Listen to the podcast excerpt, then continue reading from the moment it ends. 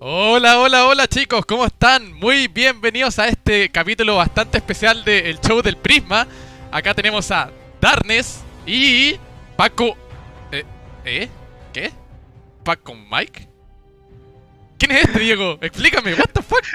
Hola chicos, ¿cómo están? Bienvenidos al Prisma. ¿Qué se siente presenciar la metamorfosis de uno de nuestros amigos aquí en vivo y en directo? ¿Paco? ¿Paco? ¿Perdió peso, Paco? ¿Aló? ¿Oh? ¿Y el mono? No, no, no, no. y el chan. Bueno, la verdad es que estoy muy feliz porque, o sea, triste y feliz a la vez en este programa porque eh, Paquito eh, me presentó su carta de, de renuncia. Estábamos bastante tristes con Diego y decíamos, ¿qué vamos a hacer? ¿Qué vamos a hacer? Yo creo que el show sin Paco no es show. Entonces, bueno, eh, estaba triste y dije, ya, tenemos que buscar un reemplazante, tenemos que buscar un reemplazante. ¿Y quién más carismático que nuestro querido Huevito? Huevito, muy bienvenido a este show del Prisma, ¿cómo estás? Hola, no, bien. Gracias, gracias por invitarme. Así sea un reemplazo, pero gracias. Eh, muy, muy bien. Estamos acá preparados. Dicen por ahí que eres un changeling. Un changeling, uh, puede ser. Un infiltrado. Sí, sí, no, la verdad es que muy eh, bien, bienvenido, huevito. La verdad, muy feliz nuevamente por tenerte acá. Eh, no, obviamente Paquito no se ha retirado ni nada, simplemente eh, tuvo unos problemas personales, pero todo bien, todo bien. Ah, Huevito nos va a estar acompañando por esta edición bastante especial y muy feliz por estar eh, acá con ustedes dos. Así que, chicos, ¿cómo se sienten? Eh, ¿Cómo ha estado su semana del décimo aniversario? ¿Han hecho algo especial? Mm, Pues lo normal, o sea, practicar. Ahora que salieron los logros, voy a buscar obtener los logros de la campaña para el anunciador nuevo. Pero el parche no, no cambió mucho, o sea, así que es- todo continúa igual.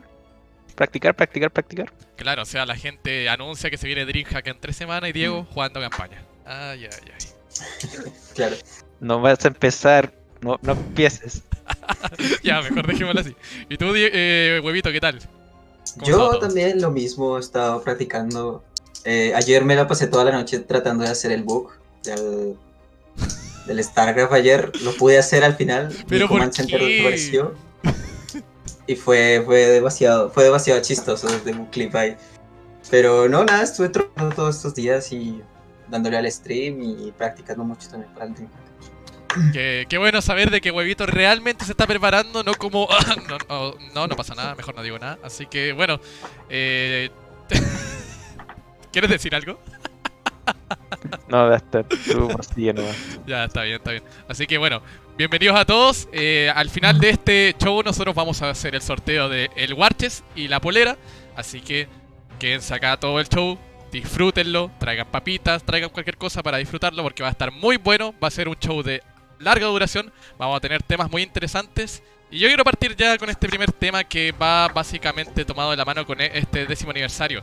Yo quiero hablar un poco sobre qué ha sido StarCraft para nosotros tres estos 10 años. Me gustaría hablar de muchas cosas, pero partir básicamente con un poquito de nosotros. Me gustaría saber qué pasa con Diego, qué pasa con Sebastián. Quiero saber su historia, su historia de estos 10 años. O sea, bueno, no, no, no estoy seguro si hayan sido 10 años para ustedes. Me gustaría saber cuánto tiempo lleva Diego, su mejor recuerdo, eh, su peor recuerdo, eh, alguna anécdota, todo ese tipo de cosas. Sería interesante escuchar, la verdad.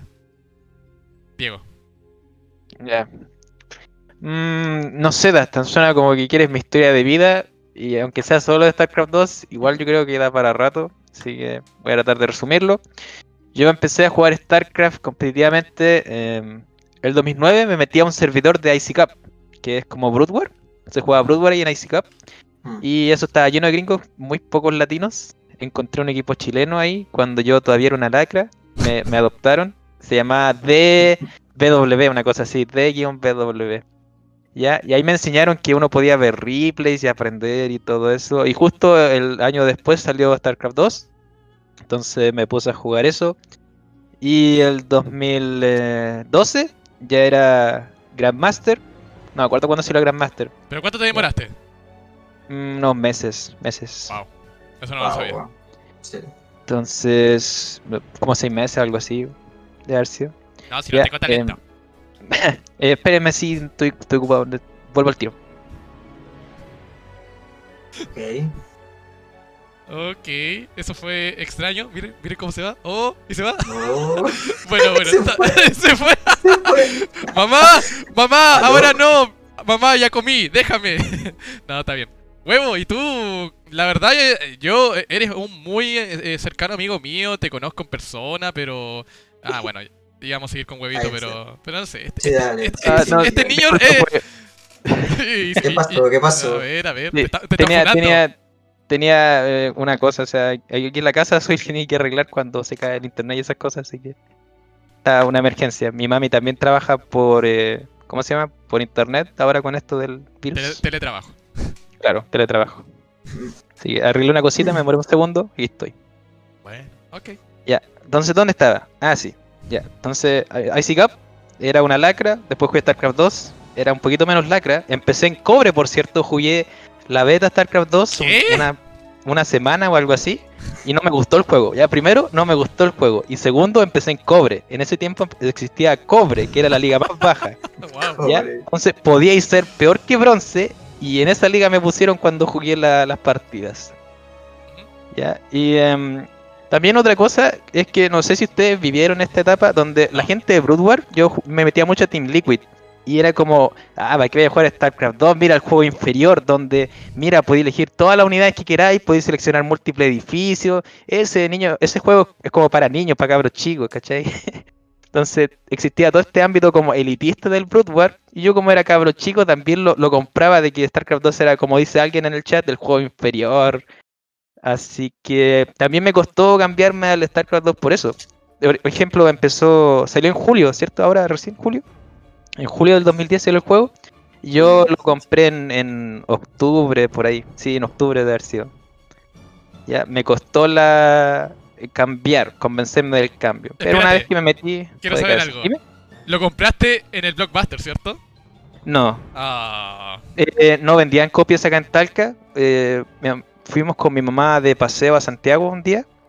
Un paseo de fin de semana, algo así. Y entre medio había una tienda de videojuegos. Y papá, StarCraft 2, papá. Hasta que la convencí. De hecho, todavía tengo la caja original. ¿Y no la tienes ahí? Sí, sí, la tengo, mira. Tienes que mostrar ese todo ese tipo de cosas se tienen que mostrar. Yo no tengo Ah, nada yo también. Le metí algunas cosas. Ah, ¿te las trajeron de Colombia, güeyito? ¿O siempre estuvieron acá? No, ¿Cómo no, qué o cosa? las trae. Ah, estaban hablando, disculpen. Sí. A ver, a ver, a ver. Miren esto, la cajita original del jueguito. Wow. Sí, esa caja era muy bonita, era muy, muy bonita, me acuerdo. Pero que está bien, está súper bien conservada, no tiene telarañas, no tiene nada. No, la, la limpio, no, no sé. no es que la limpie to- todos los años, pero ahí está bien conservadita, con el CD y todo. Wow. Qué genial. Y, Bueno. y fuera de eso, de- ya, conseguiste StarCraft 2. Después, Ujú. ¿qué pasó? Porque uno entra a jugar y dice, ah, voy a jugar la campaña, emocionado. A mí me pasó que empecé a jugar la campaña y fue como que intentaba jugar multijugador y lo único que hacía era maciar marinos, maciar marinos. Sí, jugaba, jugué Terran los primeros ranked, pero eso no cuenta para mí. Y no sé qué pasó en tus primeros años. Lo que pasa es que yo ya estaba como en una comunidad, pero siempre estuve como relacionado con la gente de DNA. Y mi clan de Brood War se murió, o sea, así como entré, no duró mucho y se murió. Ya, y salió StarCraft 2. Y me llevaba con la gente de DNA, pero no hablaba con nadie de acá de Latinoamérica, ni cachaba que había escena, nada. Oh, Porque lo- mi clan de, de Chile me enseñó que tenía que estudiar coreanos, ¿cachai? Me, me enseñaron replays, no sé, de Stork, de Bisu. Entonces quedé con esa mentalidad y para buscar esos replays tenía que ir a Team Liquid. Entonces una cosa llevó a la otra y terminé juntándome con puros gringos y no conocía, no conocía a nadie de LATAM. De hecho, ¿se acuerdan que los servidores estaban separados? Sí, y uno sí. cuando compraba la copia tenía que comprar si era la de NA o la de LATAM. Entonces yo compré la de Norteamérica porque no conocía a nadie de LATAM. Y dije, además que hay más jugadores, entonces voy a ir a, a NA. Así que estuve mucho tiempo, el 2010-2011, sin cachar nada de LATAM. No tenía idea de nada. Veía los torneos, que le iba bien a algunos, pero aparte de eso no cachaba nada. Entonces me fui metiendo, me fui metiendo. Y algo, algo importante que me pasó, bueno, a mí personalmente, es que por ese entonces hubo el tema de la revolución pingüina acá, el movimiento estudiantil, la cosa. No me acuerdo si fue eso exactamente, pero el tema es que se suspendieron las clases en mi liceo. Ya yo estaba en un liceo público y se suspendieron las clases. Entonces, como no habían clases, no tenía nada que hacer y aquí estaba jugando varios juegos entre medio StarCraft. No sé, ahí tocando guitarra, haciendo cosas porque no, no tenía nada que hacer. Eh, yo creo que ahí agarré harta habilidad y después las cosas se dieron. O sea, si te das cuenta, no han cambiado mucho las cosas. Hace 10 años no tenías muchas cosas que hacer y ahora estás igual y estás jugando StarCraft. Claro, claro, Sí, aquí esperando que mi internado reviva. Y tú y yo estamos de la misma forma, así que. Eh, wow, o sea, una historia bastante entretenida. Eh, Yo no sabía eso de la Liga de Cobre, no sabía que eh, eras. Uh, señor francés, perdóneme. Yo no sabía que eras tan así. Yo pensé que eh, eras como muy conocido siempre en Chile. Es que la verdad, como siempre le he dicho, yo me inserté más en la escena en el 2014, pero. Pero es entretenido saber eso. Y bueno, después Darkness empezó a ser exitoso inmediatamente. Eh, Darkness tuvo momentos. ah, vamos por orden. ¿Cuál fue el, el momento más feliz de Darkness? ¿Y cuál fu- fue, el momento más frustrante de tal manera que, no sé, llegaste a golpear alguna vez alguna pared, un mueble, algo, no sé? Eh, a ver, el momento más feliz, no sé si tengo uno, pero las ligas Samsung presenciales, casi todas las recuerdo muy cool porque casi todas las gané. No, Señor pero hablando en serio, era, era, era, era la, la emoción así de estar en vivo y en ese tiempo había harta gente. ¿ya? Las ligas Samsung igual eran de varios juegos también, pero le daban harta importancia a StarCraft. Era un evento presencial en vivo para la gente que no sé, un evento presencial en vivo que se hacía en eh, Santiago, siempre se hacía en Santiago.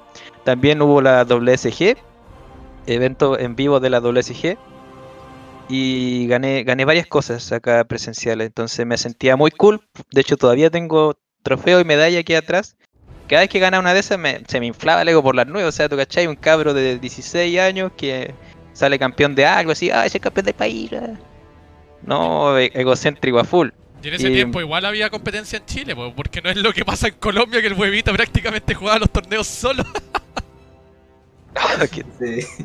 Yo, yo no sé cómo habrá sido en Colombia. Eh, pero el tema aquí es que el gran rival para mí a vencer era Killer y el Killer no jugaba estos torneos.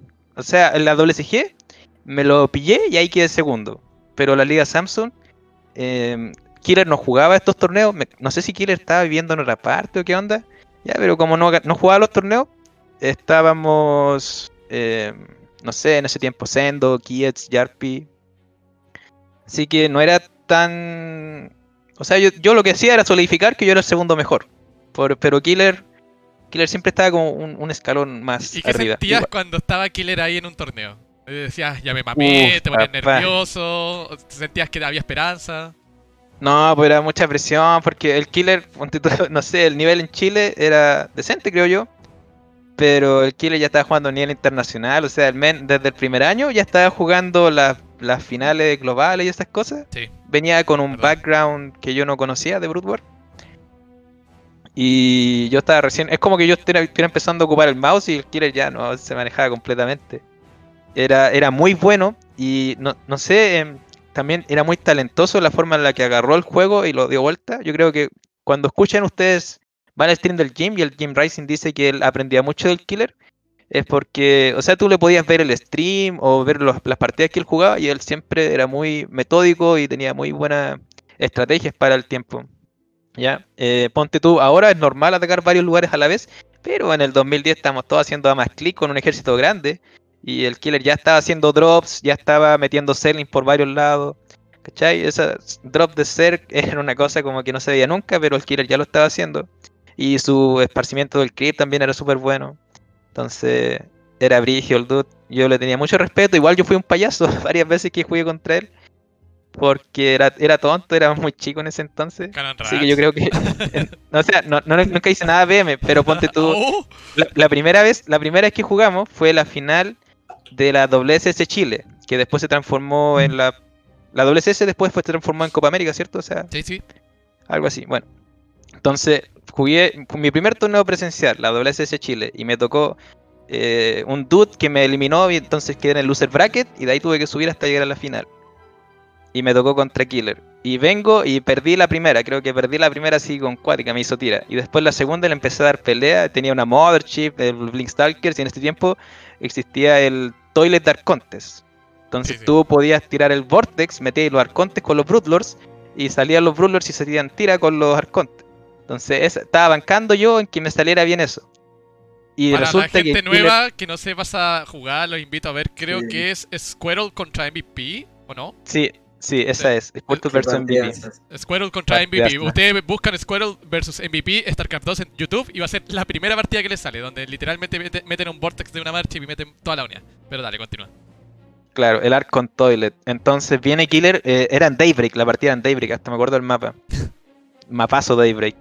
Entonces me viene a atacar y lo, lo vengo a defender y me tira, me tira los brulos, le tiro el Vortex, meto los arcontes, le rompí el ejército y dije, oh, voy a ganar, voy a ganar una partida Killer. What? ¿Quién soy yo? Em, Entonces voy a tirar, eh, voy a atacar y resulta que el men me defiende igual con puro Serling, yo con puro Stalker contra puro Serling. Entonces me defendió y yo le había puesto una carita, algo así como una carita, no sé, un guiño en el chat. Así, por, por payaso. ¿BM? ¿BM? ¿No GG? Veme, ¿No GG? Entonces él, él me pone una carita de vuelta cuando me lo devuelve. y yo le había puesto, después, de cuando, creo que cuando escribí GG, creo que le dije algo así como, no sé, eh, ¡Fuck you, GG! No, no, no, no. Como, no, pero ponte tú en ese tiempo Select decía siempre Subson. Entonces, Sí. como que yo le, le, le he dado puesto algo así con la carita y al final cuando me salí le puse algo como eh, GG World Playstone, una, una estupidez así. Ajá. Y, em, hace unas semanas alguien me mandó el video y cuando vi esa parte dije, ay, ¿quién soy yo? ¿Qué estaba haciendo? No me Espérate, ¿y acordaba. dónde, dónde está ese video? No sé, en YouTube. eh, Darkness, no sé. Es que Ah, ya. encima ni siquiera está el, el video como de la, de la partida, sino que es como un fragmento de la partida. Ah, perfecto, perfecto, ya entiendo. Ya, porque no, eso, estos archivos ya están eh, arcaicos, no sé. Pero, pero siempre me acuerdo de eso y que de, de haber pensado que soy un payaso desde ahí. Wow, y yo creo que de ahí en más ya Darnes es bastante conocido, muy buenas participaciones en Copa América, pocas, porque yo me acuerdo que eh, todo- todos nosotros, nuestra generación entró a la universidad en 2014, 15, ya ni me acuerdo. y Ah, sí. todos desaparecimos mágicamente. Tú, eh, Yarpi, eh, no me acuerdo quién más estaba ahí estudiando. Bueno, desapareció Kiets, Fian. Ahí de a poquito fue cayendo lo que es la escena de, StarCraft Chile.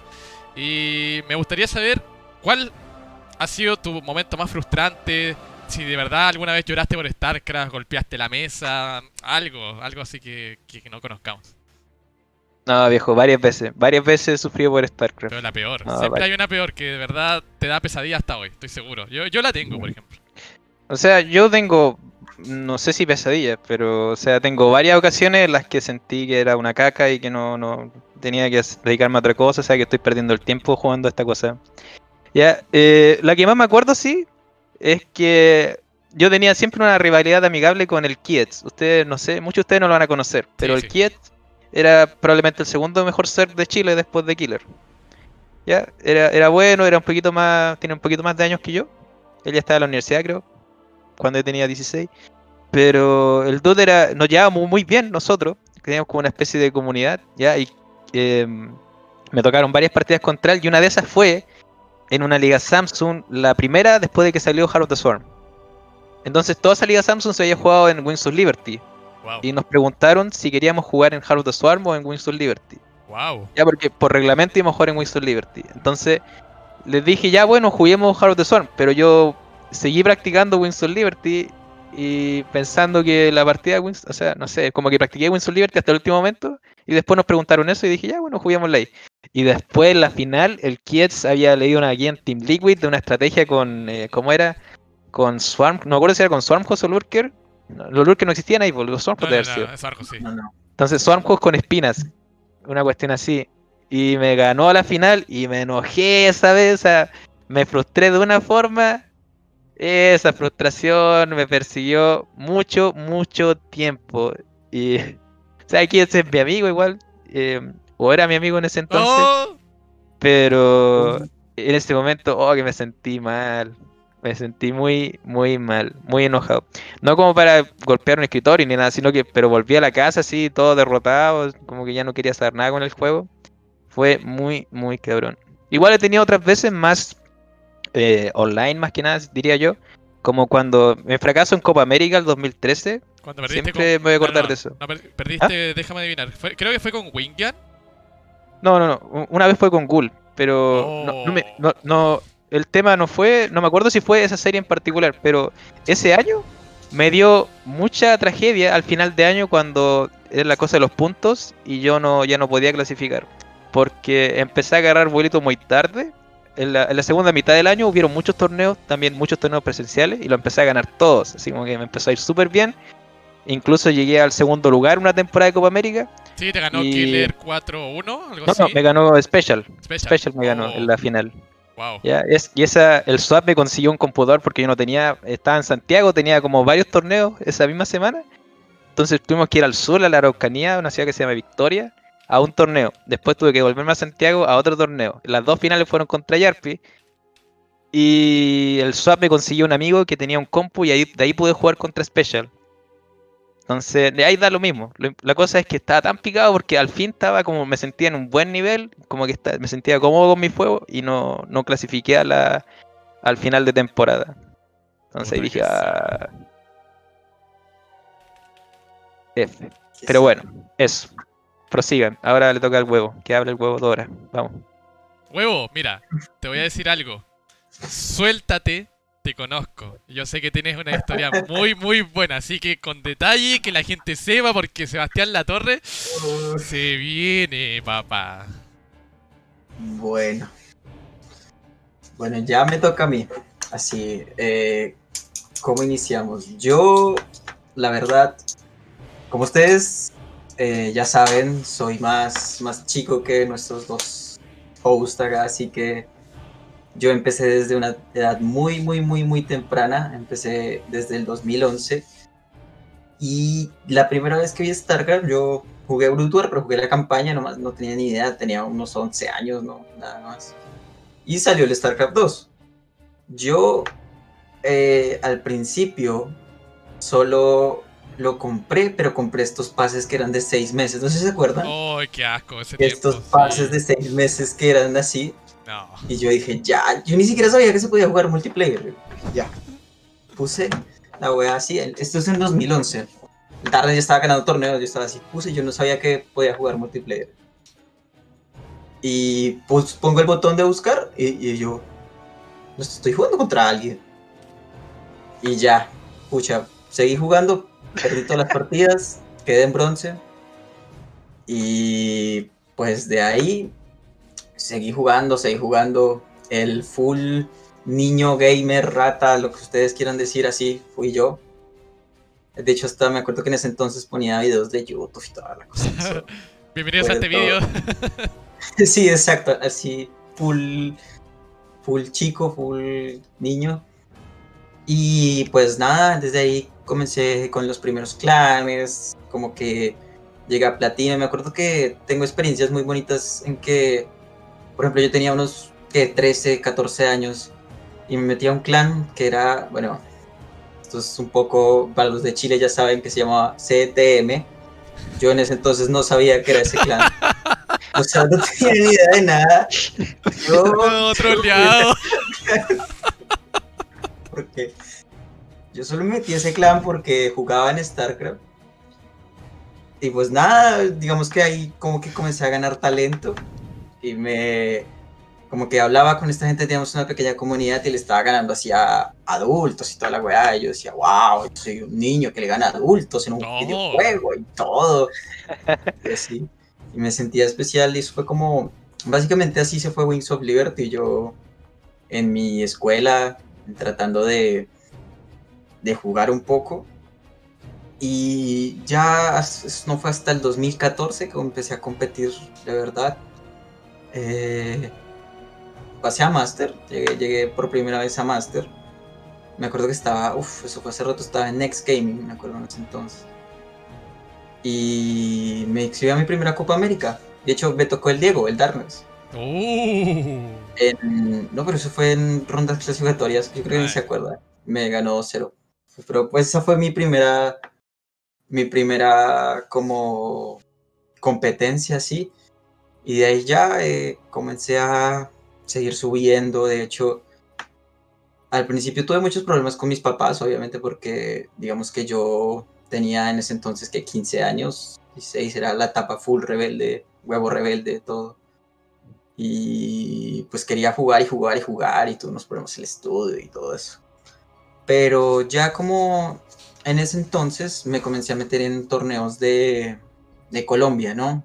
Con torneos presenciales de acá. En ese entonces el mejor de Colombia era, no sé si de pronto lo cachas, era ADJ. Ah, era un Terran. ADJ, el Terran, sí. Ah, qué recuerdos. Entonces yo al principio comencé a, a meterme a estos torneos y quedaba siempre de segundo. Entonces el primero la ADJ y luego yo. Y así eran torneos así pequeños que hacían en Bogotá y a veces en esas partes. Oye, pero espérate. ¿Eran ustedes dos nomás jugando o llegaba más gente? No, llegaba más gente.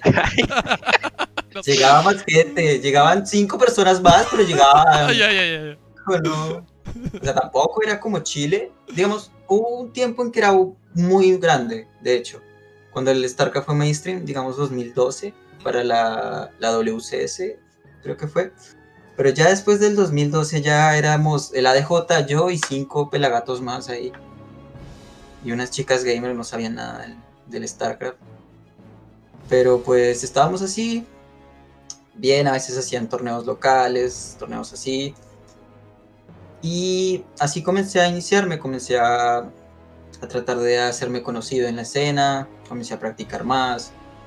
Eh, y de repente me acuerdo tanto que hubo una oportunidad. La primera, o sea, de ahí seguí estos años hasta que se dio la primera WSG, que esa la iba a hacer en Brasil. Y pues eso fue, digamos, el boom, que la WSG, que no sé qué, que vamos a clasificar. Entonces ustedes saben que WSG tiene eh, clasificaciones por regionales, ¿no? Entonces está Latinoamérica Sur, Latinoamérica Norte, eh, México, Norteamérica, etcétera, ¿sí? Entonces yo ahí podía clasificar por Latinoamérica Norte. En ese entonces como que muy, muy, muy poca gente, estamos hablando del 2016, muy, muy poca gente de Latinoamérica Norte, excluyendo México, jugaba. Muy, muy bueno. O era, no, eran buenos y muy poca. O sea, esa fue como la peor época, cacho, del, del StarCraft en, en nuestros países del norte. Y pues yo dije, ya me inscribí, me tocó, de hecho, jugué la final contra Bairrada, ¿se acuerdan? Bairrada antes era bueno. Sí, sí me acuerdo. Y le gané 3 a 2 y pasé, y yo, no, comencé a, pensé que la camisa fue muy bacana. Pero ¿por qué la camisa? ¡Ah! Comencé a hacer así, no, porque estaba solo en ese entonces, mis papás... Ah, si hubieran estado tus papás. No, no, obviamente no. Pero mis papás, o sea, normalmente nunca, o sea, no estaban muy presentes. Yo era, yo, sí, comencé a, a saltar, a hacer todo. Y me voy a Brasil, me voy a Brasil. Y entonces, me acuerdo tanto que llegó mi mamá y me dijo, yo le dije, gane un torneo, voy a Brasil. Y me dijo, ja, no. Y pues entonces tuve que convencerla, tuve dos semanas para convencerla y al final, al último momento, fue que me dejó ir. Pero tu papá siempre te dijo sí. Mi papá era como... Es que imagínate que era un, chico de 15 años yendo a otro país sin ninguna garantía. Ellos no sabían nada de la escena. Me iba por dos semanas, no sabían dónde iba a estar, dónde, dónde iba a ser. Y pues yo les dije, me voy a Brasil y me voy, y me fui. Wow. Eso fue un poquito raro. Obviamente mis papás como que tuvieron que tener unas garantías. De hecho, el WSG es, es de varios juegos, ¿cierto? Me acuerdo que mis papás hablaron con un equipo de Counter-Strike de Colombia y dijeron, no, que me lo cuidan, que por favor, que estén pendientes. ¡Qué y yo, no, mamá. Mamá, no, qué vergüenza, no, detente. ay, ay, ay. Todo ese evento tuve un tipo que me, me preguntaba cosas, que era colombiano, del equipo de Counter-Strike. Y yo no sabía por qué, y hasta, hasta hace poco mi mamá me dijo eso. Y yo, uy, no mames. Pero bueno, allá en Brasil ya, ya fue la primera vez en que ya competía realmente. Todavía tengo, todavía están los videos eso de, de jugar contra Cham, contra Scarlett. Era allá en la final en, en Sao Paulo. Conocía mucha gente, conocía a No Regret, al Guardi, por ejemplo, estaba castellando, al Rotterdam. Al Roti, sí, Roti te amó desde ese entonces, me acuerdo. Sí, me acuerdo que Roti de verdad, es- ese tipo es un ser humano increíble. O sea, Sí. nos, nos invitó a muchas cosas, hablaba conmigo, o sea, todas las cosas. Uno no pensaría que eso, que la gente haya sido famosa y de importante hace eso, pero, o sea, me trató muy bien, me dijo que tenía mucho potencial. Al final no, no tenía tanto, pero bueno. Oye, y en ese momento que tomaste el avión, ¿no tenías miedo? No, yo siempre llevaba la vida por delante. Mi, mi nickname es ex por algo. Ah, no, no es por, no es por huevo, no. Explica No. el verdadero no- significado de ex. Bueno, ex es una, una alteración del ECGG. Como en. Cuando tenía 14, bueno, cuando tenía 12 años, me la pasaba dibujando, aparte en el cuaderno, dibujaba pendejaditas y puse ECGG, porque un tipo me lo había dicho en el ladder. Yo dije, ¿qué tal si pongo el GG en medio y la E y la Z al otro lado? O sea, mira, fíjate, el, el- así- tremenda historia. El tipo le estaba haciendo BM y el ex lo toma como nickname para siempre. Oye, a mí me gustó, a mí me gustó, yo lo. Sí. Y una, voy a- quiero meterme un poqui- poquitito. Yo me acuerdo que me tocó el ex en el ladder, por ahí por el 2014, 2015. No me acordaba de esa cosa de la Copa América. Ya, pero además que me de haber ganado alguna fase de grupo de Copa América o algo así. Porque me acuerdo que del momento en que me tocó, vi a un ser de haber sido en Nuclear Prison, de haber sido ese mapa. Ah, ¿qué, me- qué onda ¿Te esa memoria? Entonces, es que ese mapa, ese mapa era, la tercera era bien peluda y siempre me dio paja. Pero el ex, el ex era de esos certs que sacaba casters. Me acuerdo que sacó Vipers. No me acuerdo si hizo Lurkers o no, pero me acuerdo que sacó Vipers.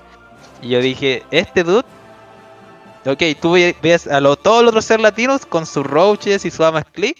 Y estaba el ex ahí probando eh, unidades con habilidades. Y me acuerdo que vi su foto en algún momento y se veía un niñito así súper chiquitito. Dije, oh, ya, este dude, este dude algo va a hacer. Este man tiene potencial, hay que tenerle miedo. Así que yo me acuerdo que desde esa vez que ya, ya pensaba que el ex podía, podía ser un, un problema para nosotros, entre comillas. ¿Y todavía acuerdo tienes que- miedo? Claro, pues si el ex hay que respetarlo, es de los mejores acá de Latam. Ah, Y eh, tiene eso, tiene eso de que muchos Zergs, incluso foráneos, como que siempre hacen las mismas cosas, pero Lex trata de buscar su propio su propio estilo, como reinventándose él solo. Ya tú, tú lo molestas por los quesitos, pero el men es creativo y eso se le notaba desde el principio. Ya tenía potencial. Sí. Quería decir eso nomás. ah, no, pues sí. Sebastián, yo me acuerdo muy claramente de la primera vez que te quisiste retirar de StarCraft 2. Porque te frustraste mucho después Hay de una videos. Copa América. Hay videos. Por favor, ¿qué pasó? ¿Por qué volviste? ¿Por qué, no, ¿Por qué no eres feliz ahora y estás fuera? No, mentira. Hablando en serio, ¿qué pasó de verdad? Porque dije, wow, o sea, le pegó muy duro esa derrota y la verdad no recuerdo la derrota, cómo fue todo eso. Mm, Me acuerdo que antes eh, la Copa América, cuando tú llegabas a fase de grupos, no tenía, no pool. tenía dinero. Sí. Entonces yo tenía que pasar a la fase de grupos para ganarle, para sacar dinero. Eso fue más o menos en esta época, ahora sí unos, unos meses antes o unos meses después, no sé. Caso es que yo estaba en la fase de grupos y tenía que ganar sí o sí porque, como, como te explico, tenía mucha presión sobre mí mismo, no porque necesitara el dinero ni, ni necesitara como probarme a mí mismo, sino porque, bueno, yo seguía en el instituto, seguía en la escuela y quería probarle a mi mamá. Yo estaba pensando, me faltaba todavía un año para salir, pero yo estaba diciendo, no, yo quiero ser pro gamer y quería probarle a, a mi mamá que, que podía, que se podía sacar algo de, del StarCraft. Y mi mamá estaba como reacia, ya, ya había ido a Brasil, me acuerdo, pero estaba como reacia, así eso. Entonces yo, como que me dio un ultimátum, me dio un ultimátum, me Mm. dijo, ya, si no haces dinero esta Copa América, no sé, vas a tener que, que ver qué hacer. Wow. Yo dije, ya. Comencé un mes full StarCraft, así, Serlings, Serlings, Serlings, Amas Click. Y pues, y pues, me tocó, me acuerdo, la primera la perdí en esa fase de grupos. Y eh, quedé abajo contra un jugador. De hecho, creo que fuiste tú, no, no me acuerdo. Creo que fue Aston. Ah, sí, sí, sí. Me, Sí, sí, sí, me acuerdo. fue mi, fue mi primera Copa América y me humillaste, ¿sabes? Me acuerdo. Y me acuerdo, fue, en- fue en Ascension for Ire. ¿Te acuerdas de ese mapa? Muy bueno, de todos modos. Sí. Sí, ahí le gané a Dastan y me tocaba, creo que fue contra Bairrada la, la que decide el, el grupo. Y perdí 2-1 y no, me deprimí, estaba que me cortaba las venas. Los otros chicos de, de mi instituto estaban cortándose las venas, que por Oh. amor, que por, que por, eh, no sé, la depresión, la escuela, la soledad. Yo perdí en un torneo de StarCraft y pues eh, me sentía mal. Y hice este video largo, como 10 minutos, Sí. no sé si te acuerdas, con, con la polera de Nike y la, la gorrita. Siempre llevaba una gorrita, no sé por qué, hasta ahora llevo una gorrita. Se me quedó Espérate, huevito, te voy a corregir. Grupo D, Yarpi, Kelasur, ex Dastan. Te ganó. Ahí, Yarpi le ganó increíblemente a todos 2-0. Y después eh, Kelasur te remató 2-1. Wow. Ah. Y le gané 2-1 que, o sea, igual hice que un mapa que la sur, miren. eh. Sí, sí. Ahí dejo el link para que la gente se entere un poquito. Ya, pero bueno, el caso es que me dio duro, fue por eso, pero ya después supe que le di mucha importancia a eso. De hecho, me autofuné ahí. Pero bueno, eh, seguí, seguí dándole al ladder, seguí dándole a, a esta loca cosa que se llama X. Y pues seguí teniendo mi proyecto personal. Wow. Y, bueno, Oye, experiencias a largo. Y. O sea. Yo pensé que había más apoyo de parte de tus papás porque tú me contabas que tu papá jugaba algo. O no, nunca como que estuvo como así metido en lo que son los videojuegos. Eh, lo que pasa con mis papás es que hay un tiempo. O sea, mis papás Ah, antes de.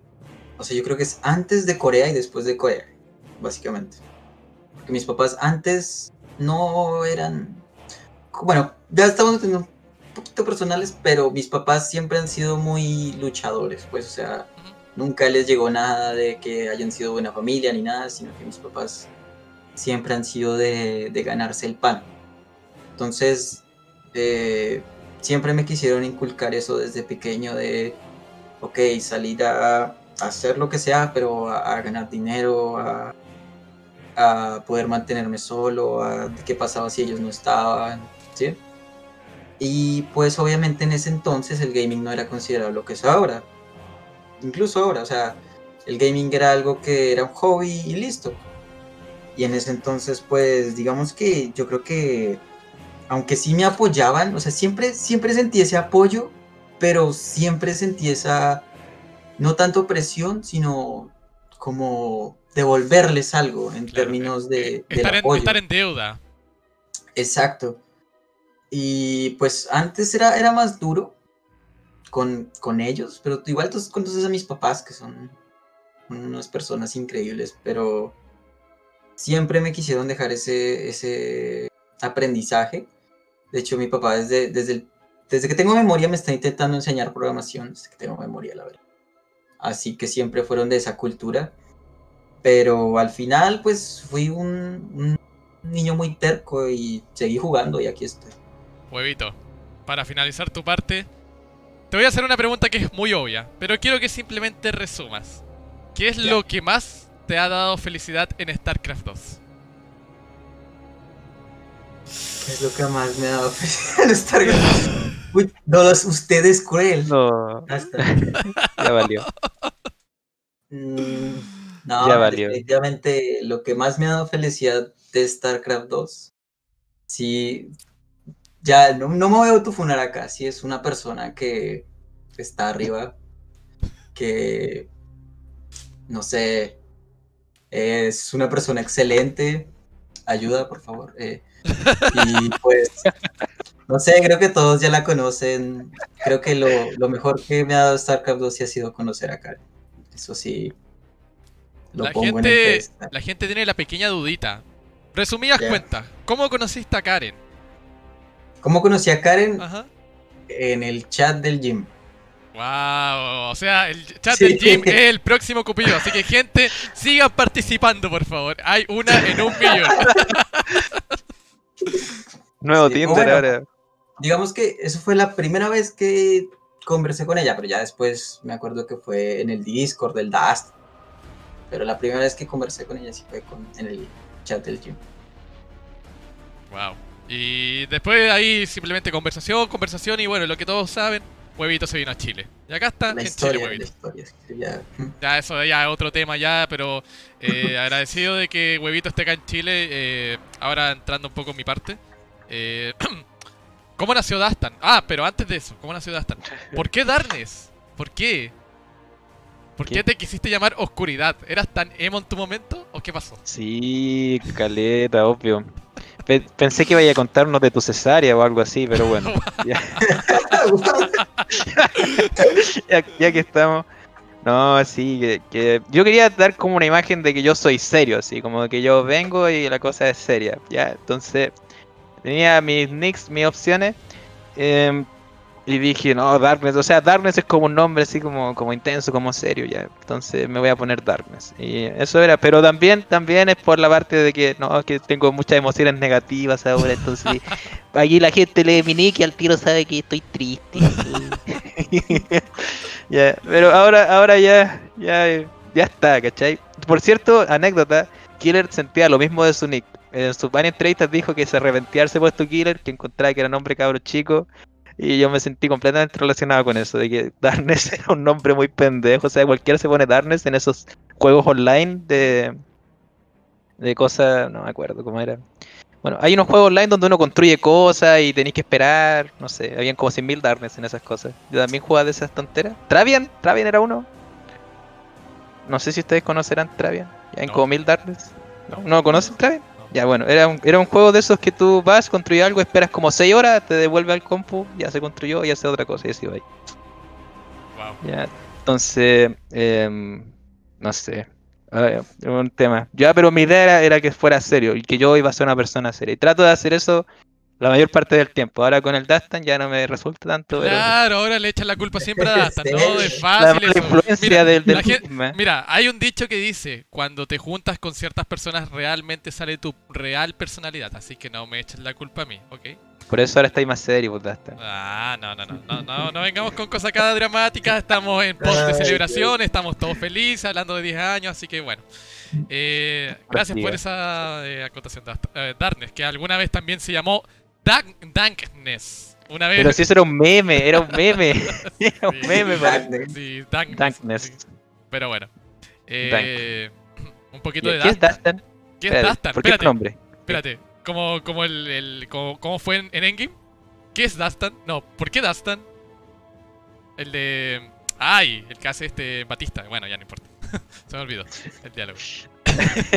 Ya, ya, sí, sí, Ah, el diálogo de. Infinity War. ya. Sí, sí, ya, Infinity War. Eh, bueno, ¿por qué Dastan? Buena pregunta. Eh, yo conocí StarCraft 2 el 2010, cuando se estrenó en Blockbuster. De hecho, acompañé a mi hermano a comprar el StarCraft 2 en Blockbuster. 2010, yo tenía 16 años. Él tiene 5 años más, 21, o sea, ya ma- mucho más grande que yo. Y me hablaba siempre de StarCraft, lo veía jugar y nosotros en ese tiempo teníamos un solo computador. Entonces con mi hermano siempre era pelea. Yo, yo quiero jugar, no, yo quiero jugar, no, yo quiero jugar. Ya, y así estábamos siempre. Pero cuando yo no peleaba con él, lo observaba. Decía, oye, qué bonito se ve ese juego, me hablaba y todo. Y bueno, yo conocía a mi eh, StarCraft viendo a mi hermano hacer todas las malditas partidas 6 pool. Le decía, ¿y por qué haces 6 pool todas las partidas? Ah, es que así gano fácil. Y yo dije, pero ¿y por qué no haces otra cosa? Eh, ¿Por qué gano? Ya, ok. Después como que me aburrió StarCraft después de ver eso. Después como que empecé a ver videos, no sé por qué, de la nada de StarCraft. Y vi la campaña, se veía muy entretenida, jugué la campaña. eh, al principio dije, ya, terminé la campaña, voy a probar un poquito el ladder a ver qué pasa. Eh, en ese tiempo... en ese tiempo me llamaba el Destructor. No puedo. Ese, ese, ese era mi nick de juego, el Destructor. Alguien póngale un taja destroyer Pero de espérate, por ahí. espérate, espérate. No me llamaba el Destructor. Era un niño, no sabía escribir. Y me puse el Destructor. Está bien, está bien. Bueno, la cosa es que en ese tiempo yo no era Dastan, era el Destructor. Y dije, ya, voy a jugar con Terran. Yo dije, se ve fácil porque lo único que tenías que hacer era hacer casitas, trabajadores y marinos. Entonces, eh, ya, eh, me empezó a gustar el juego y, y en un momento dije, ya, voy a jugar clasificatoria. Porque ese tiempo era un rank. Y me ponía muy nervioso y decía, oh, estoy jugando con alguien de verdad, ¿qué estoy haciendo? No, no, no, eh, hermano, ayúdame. y la cosa es que después ya dejé de jugar StarCraft porque lo sentía como con mucha presión. Ya después, después de un tiempo, eh, empecé a ver Copa América, empecé a ver eh, estas transmisiones que estaban en ese tiempo y las ponía en una tele que teníamos ahí. Y las veía ahí toda la tarde, mis papás y mi hermano me decían, ¿qué estás viendo? Estoy viendo StarCraft. Y mi hermano me decía, ah, ¿te gustó? Bueno, seguí viendo eh, Copa América, seguí viendo Copa América y era muy entretenido ver a toda la gente que jugaba en ese tiempo. Entonces yo veía y decía, wow, también quiero jugar así. Entonces me decidí realmente a practicar y me estaban gustando mucho los protos. ¿Y por qué los protos? Más que nada por un tema estético. Decía, oh, wow, son muy tecnológicos, transposicionan las cosas, son muy bonitos todos, me encanta la raza. Y elegí protos por eso. Y dije, ya, te voy a cambiar mi nick. ¿Cómo voy a llamarme así? No, no puede ser. Entonces, eh, en ese tiempo, con mi hermano éramos muy aficionados de lo que es el príncipe de Persia. Eh, y en ese tiempo había salido también la película y le dieron el, finalmente un nombre al príncipe de Persia porque en el juego nunca tuvo y era Dastan. Y ojo que yo no me llamaba Dastan. Mi hermano se llamaba Dastan. Él se había creado un perfil que se llamaba Dastan. Y bueno, cuento corto, se lo robé y ahora yo soy Dastan. Entonces ahí nació la historia. Y la verdad fue muy chistoso porque la primera vez que mi hermano vio que en una competencia yo me llamaba Dastan, me quedó así como, ¿ese era mi nick? y, y me, y me hizo recordar mucho lo que pasó con. O sea, bueno, Serral no hizo eso, pero Serral también tenía a su hermano y, pas- y pasó una historia, entre comillas, similar, pero. Protoser. Claro, eh, proto sería ese tipo de Sí, cosas, pero. Pero me hizo recordar mucho ese fue, oh, wow. Y de ahí eh, veía mucho Copa América, veía mucho, mucho Copa América, era muy entretenido y me, me gustaba mucho escuchar a... Esos, en ese tiempo era genial escuchar a, a Nosfe con Argy, Colter, era, era wow. Entonces de ahí de a poquito empecé a, a jugar. eh, yo tenía otro muy... eh, mi mejor amigo hoy en día y siempre, que es Dutch. Dutch05, no sé si lo conocen. Eh, Con él jugábamos harto, practicábamos y ahí el 2013 eh, conocimos a nuestro primer clan. Que esto de verdad a mí me, me pone un poquito emotivo. Ahí conocí a una gran persona, a Conquero, que en paz descanse. Y ahí fue cuando conocí StarCraft de verdad, practicaba mucho con él, me hice muy gran amigo con Conquero. Y de verdad, hasta el día de hoy siempre me acuerdo de Conquero.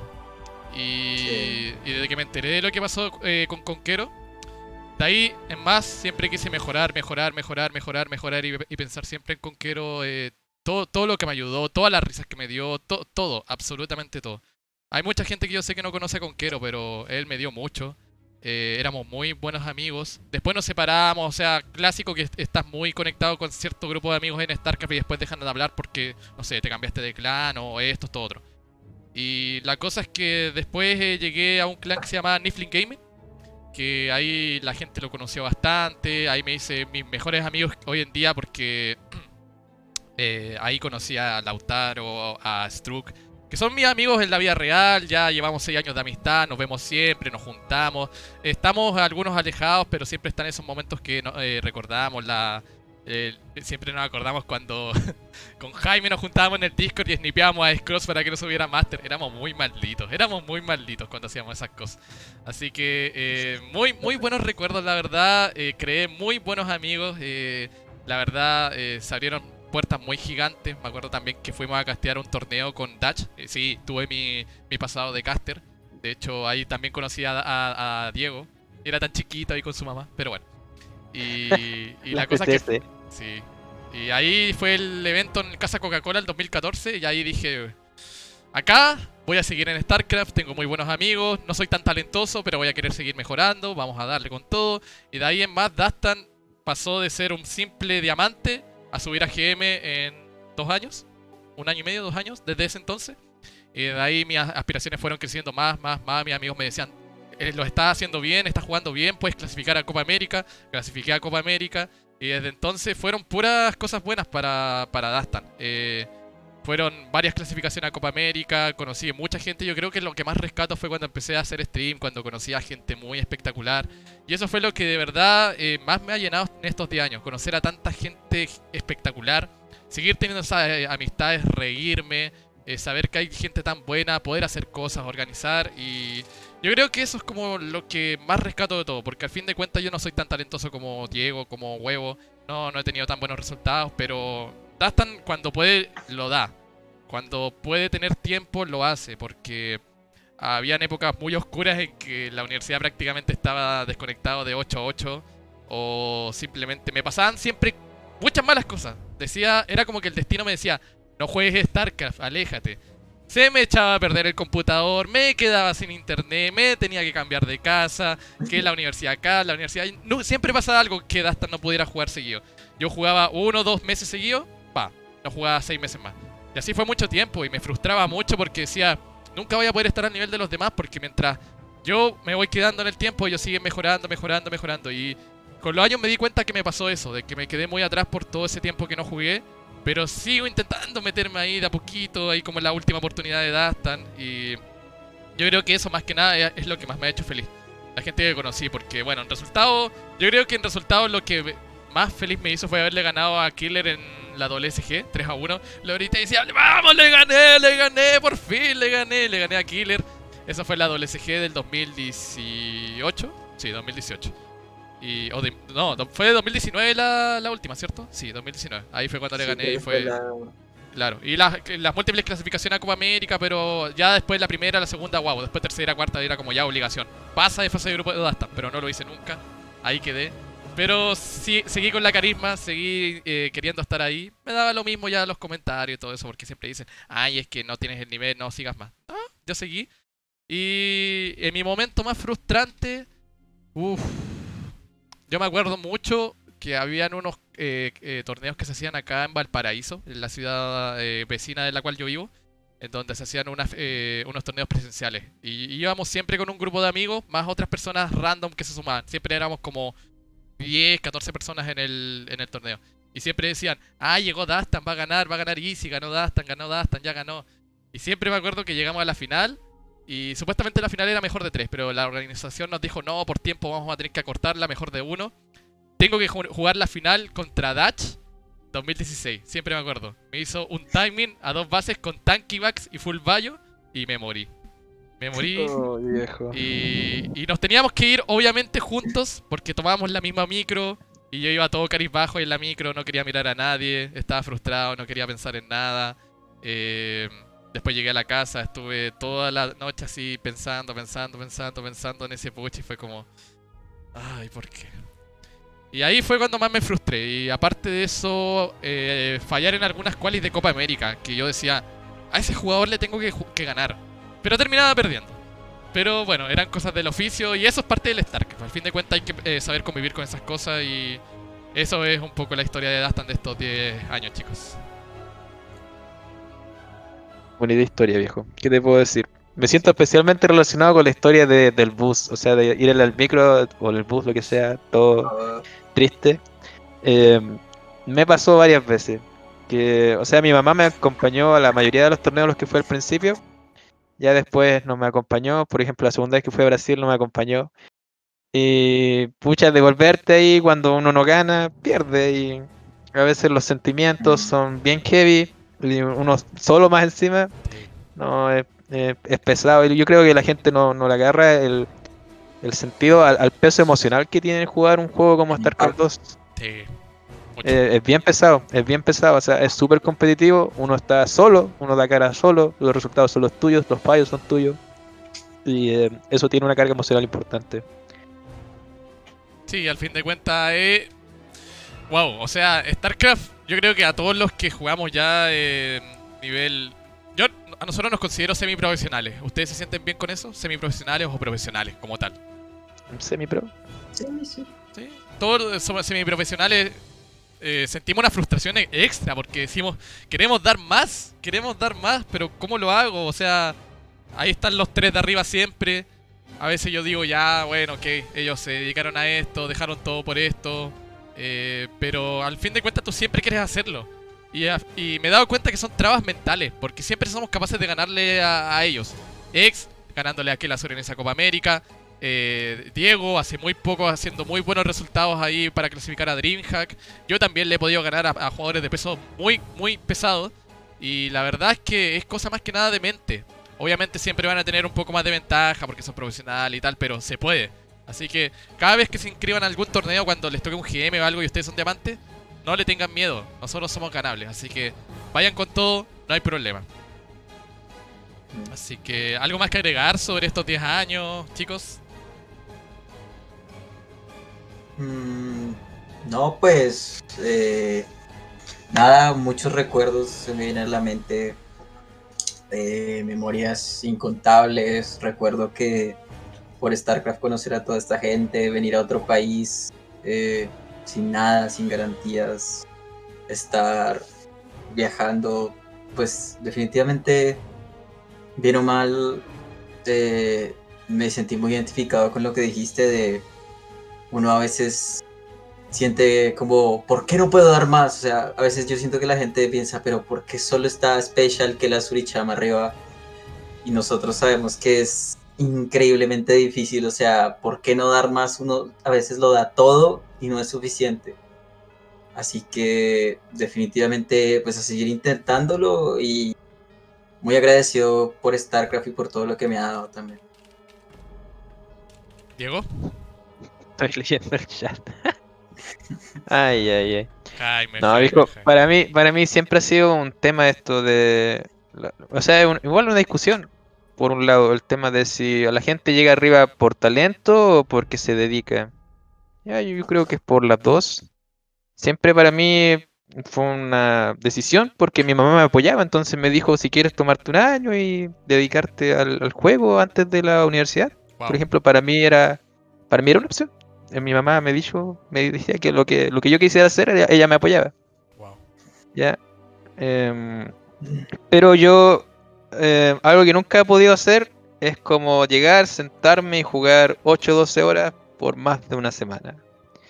Ya, yo creo que un, el trabajo, el esfuerzo, en cierta forma también es un talento. Y algo que a mí me costaba era, era eso, de ser consistente. Porque puedo tener todo el tiempo del mundo, pero de ahí a que yo juegue 30 partidas al día todos los días, lo más probable es que no lo voy a hacer, porque no aguanto. O sea, es pesado. Es pesado. Y en especial porque, bueno, yo creo, yo personalmente soy bastante egocéntrico y cuando pierdo contra alguien que yo siento que no debería perder, me cabreo mucho. Ya, y eso, ese mal genio igual me influía antes, me influía mucho en otras cosas. Em, por eso preferí mi como otro camino. Yo, yo creo que todos ustedes han sentido eso alguna vez de que están tan frustrados y al final se desquitan con personas que no deben o en cosas que no, que no deberían o les afecta en otro ámbito. Entonces, como dice alguien por ahí, primero la salud mental. Sí. Eh, es, es heavy, es heavy el tema, es heavy. Eh, igual no sé si me arrepiento, ah, pero siempre ha estado esa cosita, como ese bichito molestándome.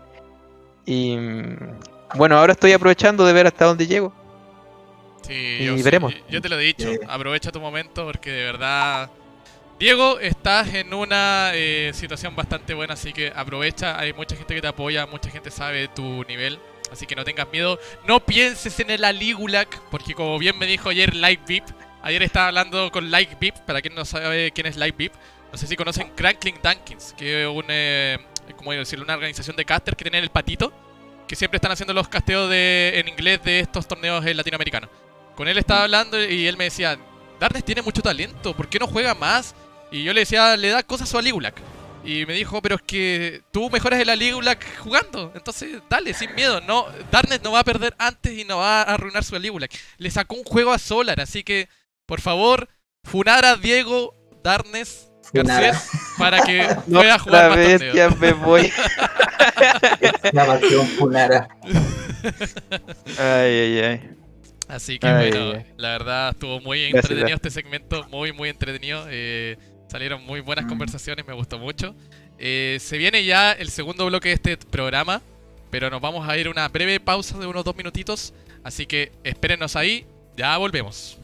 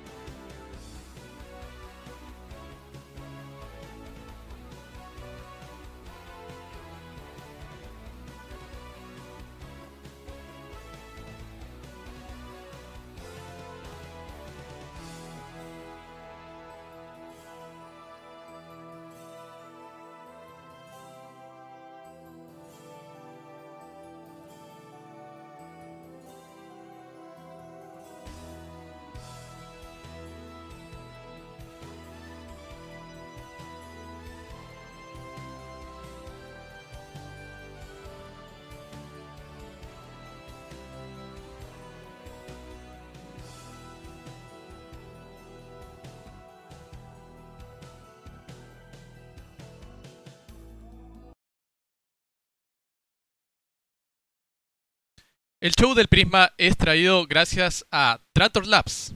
Ahora vamos a pasar a ver una pequeña publicidad del gran Jaime Trantor.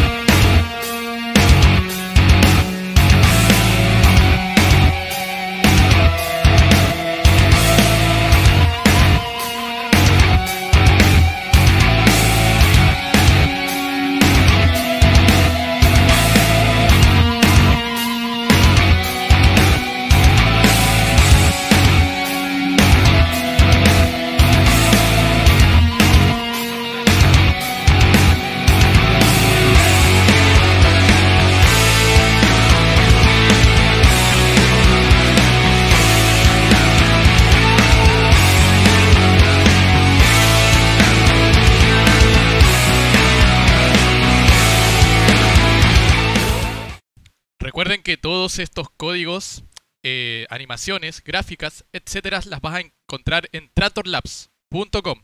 Recuerden que este eh, pack completo de Warzone tiene un código de descuento de un 20% del descuento. El código es Paco se la come. Así que aprovechen su código, vayan a Trator Labs ya.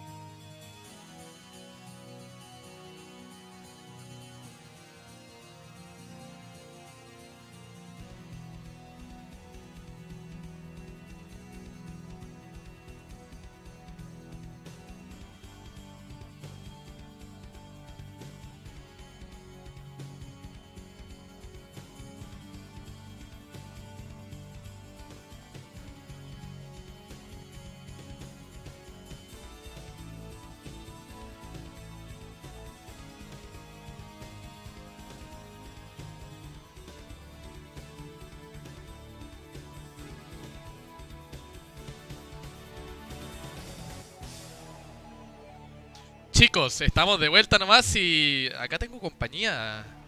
Diego, Sebastián. Miren lo que tenemos aquí. O sea, bueno, para que sepan inmediatamente esto no lo vamos a sortear. Pero estamos de aniversario. Oh, Me vienen a acompañar unos amiguitos acá en el stream. Mi Reynor, la Proof, muy cutres por, por, eh, por decirlo así. Y el Silot, el Silot es uno de los regalos más buenos que me han hecho, de verdad está muy bonito.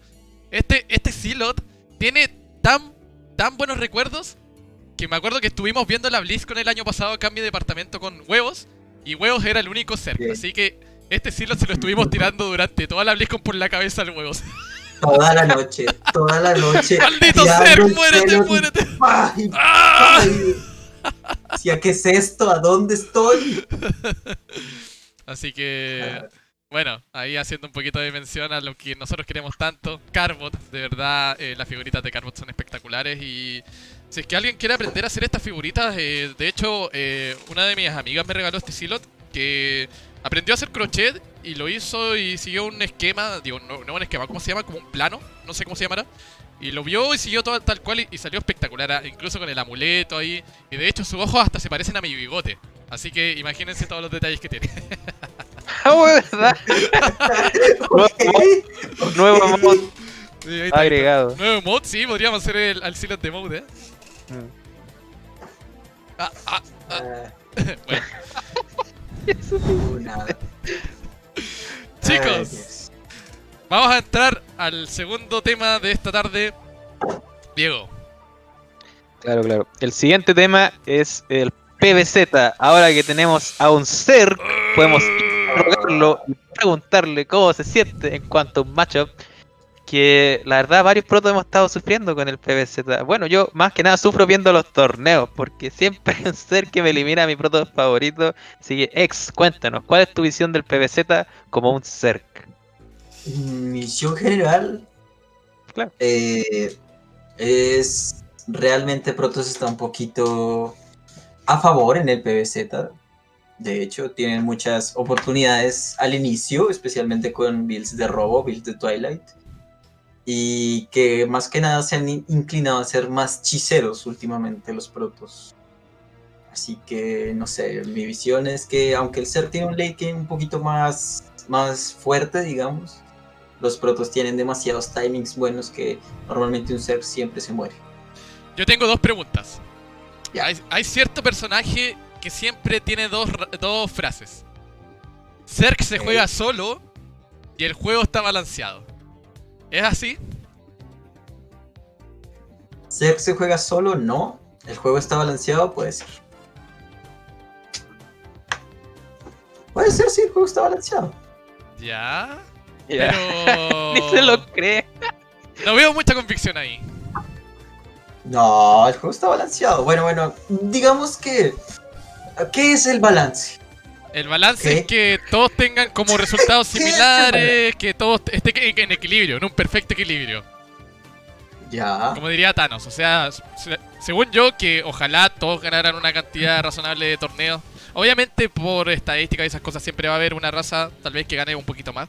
Pero ojalá que ganasen todos lo mismo, o que, no sé, hubieran resultados más parejos, pero. Eso es lo que entiendo yo por balance, no sé qué entienden ustedes por balance. Bueno, yo diría que depende también de los jugadores más que todo, porque, por ejemplo, puede haber un jugador dominante en una época por mucho tiempo y va a ganar básicamente todo y eso no sería balance. O sea, si un jugador es bueno, sea como sea, va a seguir siendo bueno. Eso no es culpa de la raza, por ejemplo.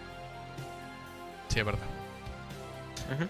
Mi visión es que se acepta siempre un grado de variabilidad. Nunca vamos a tener, ponte tú, el PBZ haciendo 50-50. Posible. Ya, Siempre va a haber una raza que esté un poquito más favorecida y eso generalmente lo va dictando el meta.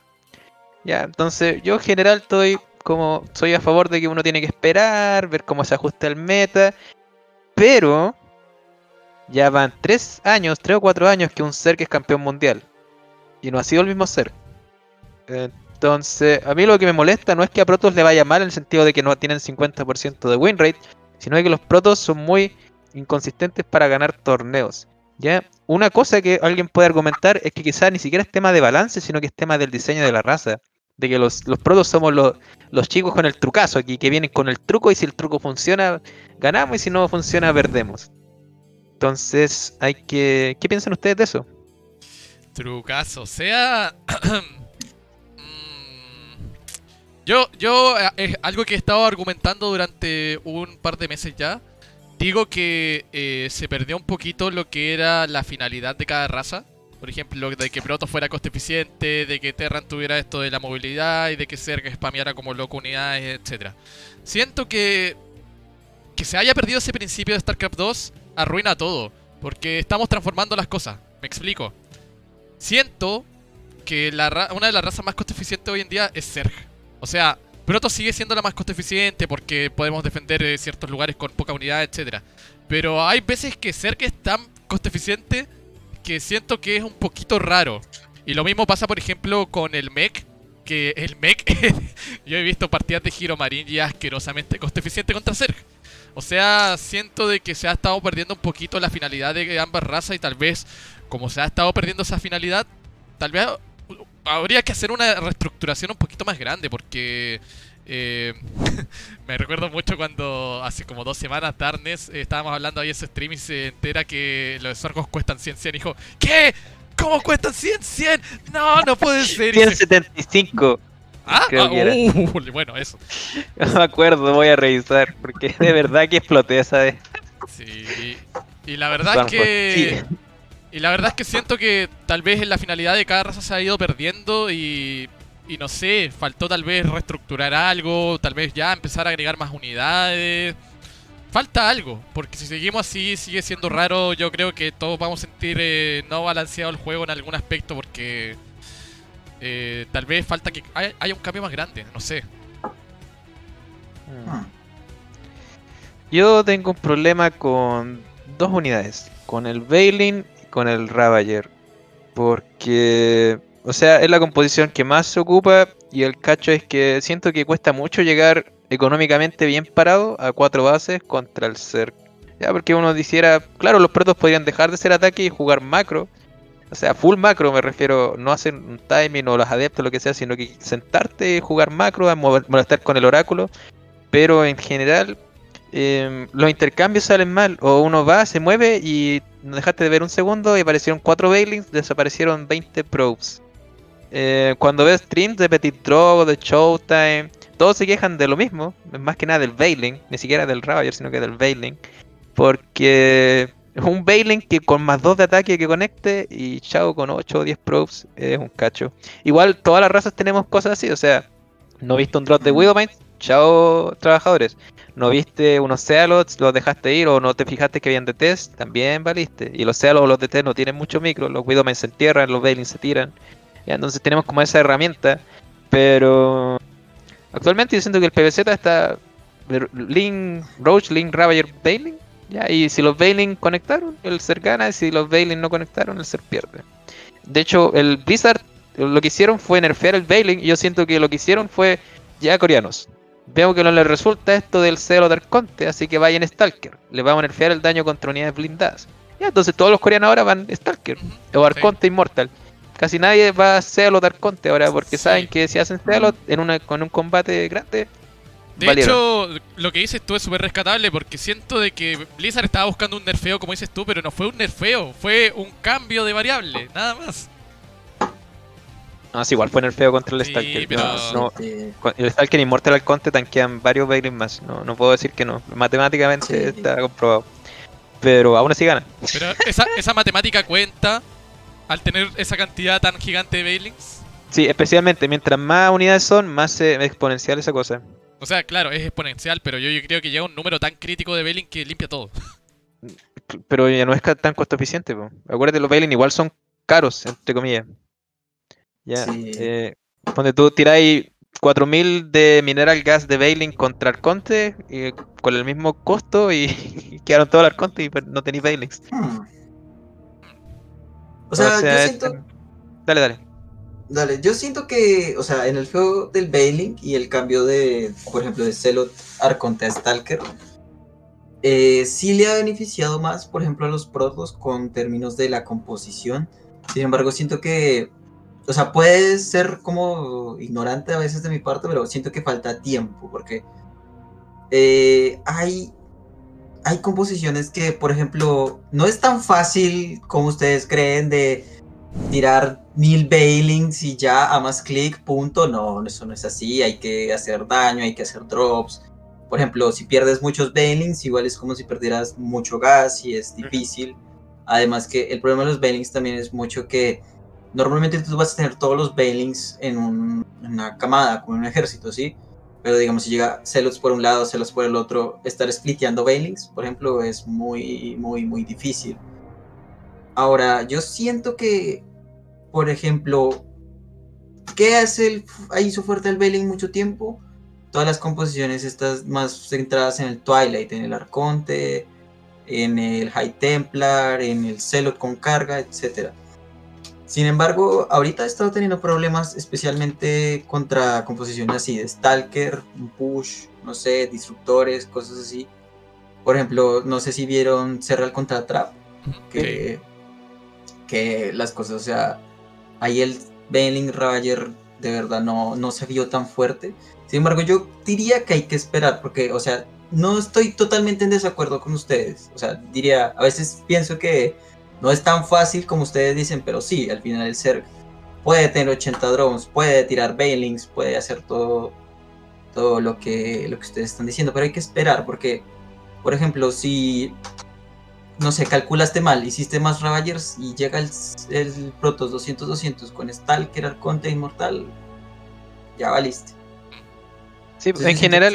Ah, disculpa. es que, claro, cuando tú estás maxeado con Rose, Ravager, algo, el Protoss tiene como 140, 160 de supply, así a todo dar.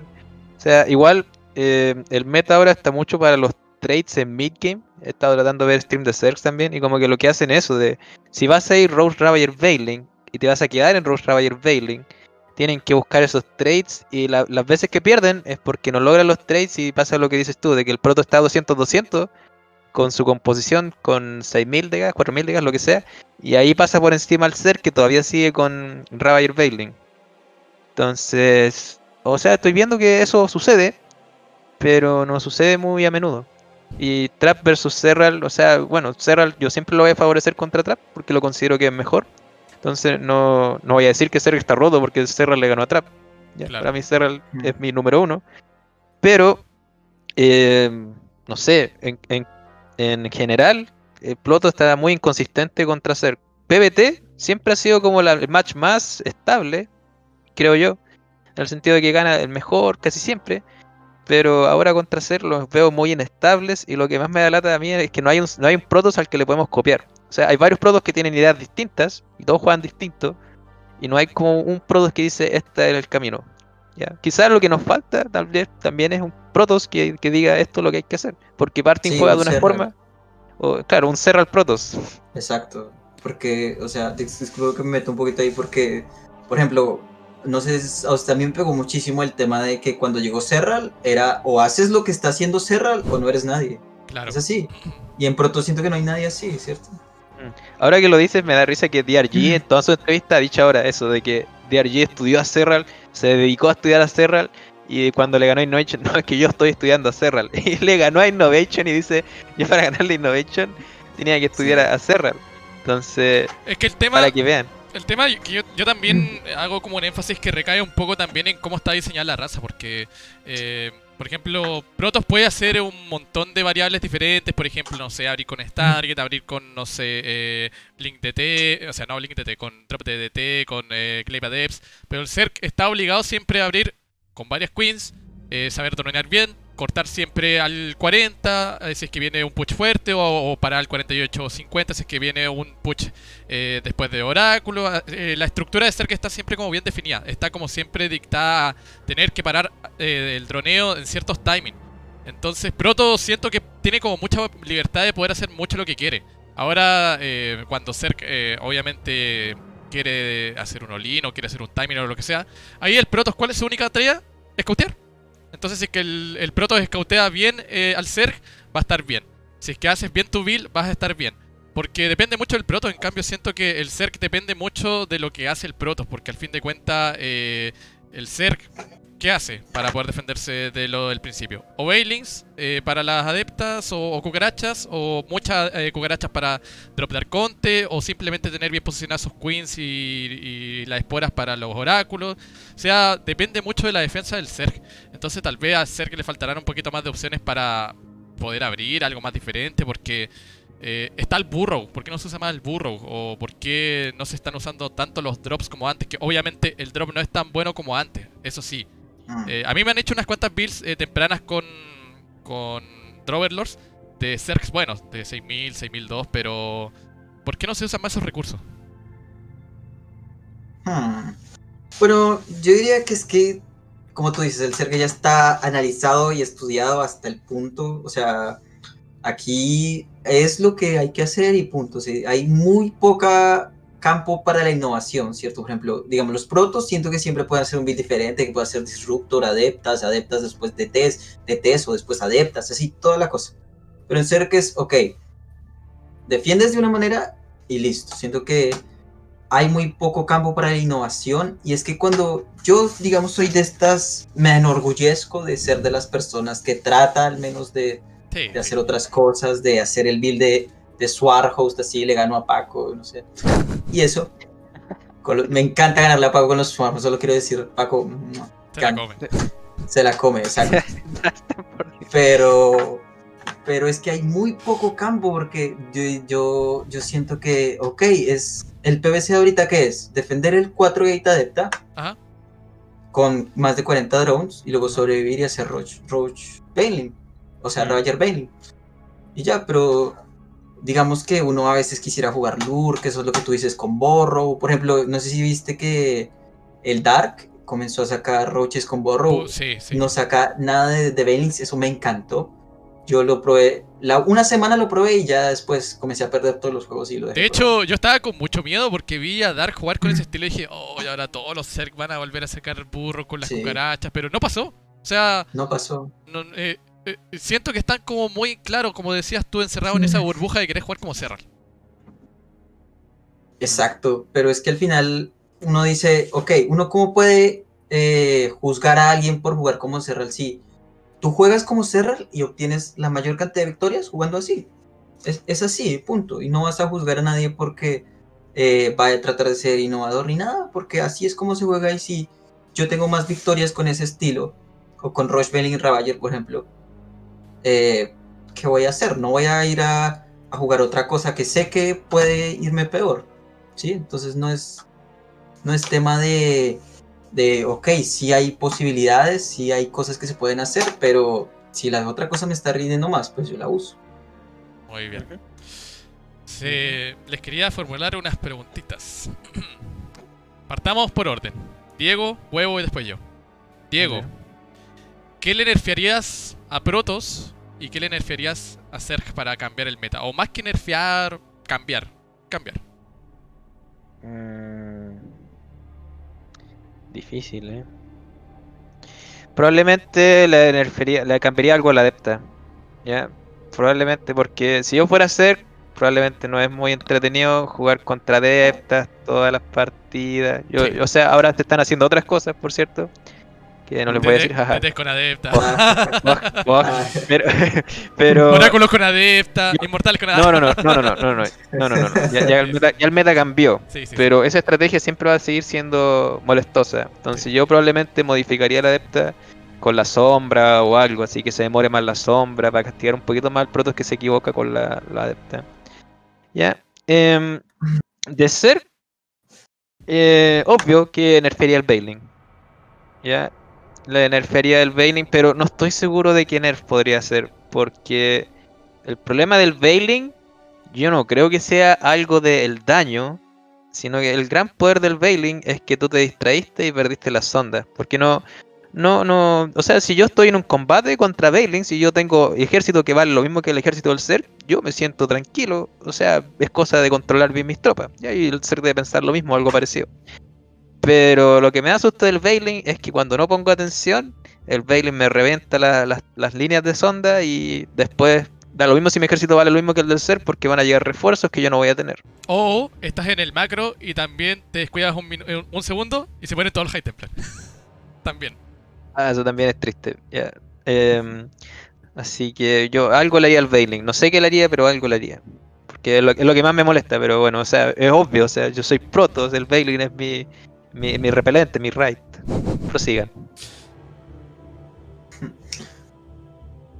Eh, bueno, yo a Protos que cambiaría, o sea, que nerfearía definitivamente la adepta. También me voy por ese, por ese camino, porque si es, es que hay juegos que son o muy bien o muy mal. Y definitivamente lo, lo de la adepta, o sea, no sé, no tanto nerfearla, sino cambiarla, hacer un rol distinto como un tanque, no sé. Pero sí, como dice Darme, se vuelve tedioso jugar todos los juegos contra 4 Gate Adepta y si hiciste un drone más de 40, ya, adiós, nos vimos, a otro torneo, chao. Entonces, de pronto sí, sí la adepta. Y con respecto a Zerg, ¿qué cambiaría? A mí, por ejemplo, me encanta el Lurker en, en Protoss vs. Zerg, me encanta el Lurker, pero el Lurker está muy fuera de meta. Yo cambiaría definitivamente, no sé qué le haría el Lurker, pero lo haría viable en PvZ, definitivamente. Porque yo soy de muchas de esas personas que eh, puede sacar lurkers, me gustan los lurker drop, la Nidus, no sé si se acuerdan, eh, creo que no estuvo tanto por los principios de 2016, Nercho, que jugaba Sí. así, Nidus, sí, sí. De hecho, me acuerdo, me ah, acuerdo de era un muy juego bacán, de un juego de Nercho, creo que le ganó Showtime Sí. en dos towers con esa estrategia, sí me acuerdo. Era muy Sí. bacán eso, me encanta ese juego, por ejemplo. Entonces, algo le haría al lurker o a la Roach o algo así, ¿verdad? Ay, ay, ay. Yo creo que sería un poquito más eh, extremo. La verdad, como que vemos que mucho de lo mismo durante muchos años. Yo francamente siempre lo digo. Me gustaría que se cambiara el Immortal. Me gustaría que se cambiara tal vez la Tormenta. Eh, darle un rol diferente al Silot también en el PvZ porque Silot destruye bases. eh, eh, tiene timings muy buenos, pero después cuando ya eh, hay engage bastante fuertes pasa pasa desapercibido. O sea, está bien, porque es una unidad, uni- unidad de tier 1, pero siento que el Silot como que mata todo con mucha facilidad. Hablando de bases. A esas unidades y, y no sé, rehacerle algo a la Tempest y a la Void porque eran tan entretenidos eh, tiempos cuando habían eh, metas con Tempest y Void Y mm, con respecto a, Zerg, cambiaría tal vez la reina, el Bailing, también como ustedes no, sab- no sabría qué hacer exactamente. Eh, y, y darle tal vez un poquito más de, de poder, no sé, alguna unidad que esté como ahí en el olvido. Bueno, es que Zerg, el Lurker, como dices bien tú. El eh, Infestor. El Infestor, el Infestor es una unidad bastante polémica porque siempre le hacen esto, le hacen esto otro, la destruyen, la dejan OP, es como... El Ya no- Microbial Shroud, Mm, Que no usa esa, esa estupidez absolutamente nadie. el Memecrobial Shroud. Exacto. A mí me gustaría... Se viene. Me, me gustaría tal vez que hubiera como más meta de, de, de aire. De aire en este matchup. Porque es como que... ¿Qué hay de aire? Eh, lo único que tiene que sacar el, proto es carrier. Porque la Tempest es basura. La Tempest solamente te sirve para ciertos timings contra Broodlords. Y la Bowerrit... ¿Quién saca Bowerrit hoy en día? Y bueno, el, el. El Broodlord cumple como una pura misión. Y, si es que no la cumplió, te mamaste. El Corruptor es, es una unidad bastante extraña también. Y... La unidad como más como fuerte en aire es el Viper, pero entre comillas aire porque es un spellcaster, así que no es como 100% de aire, así que me gustaría tal vez que volvieran esos metas de más aire, tal vez, pero pero no sé. Eh, siento a veces que un poco eh, es, es triste que el proto se descuide un segundo y desaparezca todo con los Bailings o que al ser le pase eso con las tormentas. Mm. de acuerdo. No sé, tal De vez cambiar el meta porque siendo francos, ¿qué venimos jugando hace mucho tiempo los protos? Arconte, Immortal, Silot para matar bases, Tormenta, Stalkers. Desde hace años, sí. Desde hace años. Así que tal vez, no sé, unidades nuevas, cambiar, Starcraft 3, no sé, algo, algo, no sé, ¿Qué? lo que sea. ¿Aló? ¿Aló? ¿Aló, Lisa? ¿Aló? A, a- mí me, me gusta el meta ahora con el Stalker. Me entretiene mi crear Stalkers. Creo que es cool. Pero si me la única unidad que sacas en todos los matchups son Stalker. ¿Cómo no te aburres? Porque es entretenido. El líquido de Stalker, en cambio, el cero de Arconte es a click. Bueno, no es, no es solo a click, pero principalmente. Así que me, me gusta el meta. Sí, el- yo no creo que hay que hacer cambios grandes de diseño. Yo, yo igual soy anti-cambio en ese sentido. Porque es un cacho aprender todo de nuevo. Pero quizás quizás para un tema de la audiencia, quizás es, buena idea que al final de año o cada dos años, no sé, hubiera como que agregaran una unidad nueva o que modificaran una unidad así radicalmente. Sería cool. Em, Sí, verdad. El, el Lurker, por ejemplo, eh, yo igual lo veo harto en el ladder, pero en torneo no lo veo nunca. Entonces me da, me da lata el, el Lurker. El Lurker lo podrían cambiar, el Swarm Host también lo podrían cambiar. Porque Es que está el ahí tema... como ¿sabes medio random. ¿Sabes qué siento yo con el Lurker? Es muy mapa dependiente. Y lamentablemente este map pool no lo favorece. No lo favorece. También. Así que las unidades que no se ocupan, cámbienlas y ya. era, ya. El Void Race, háganle algo. Hoy me da pena esa unidad. Pobre Race, vieja.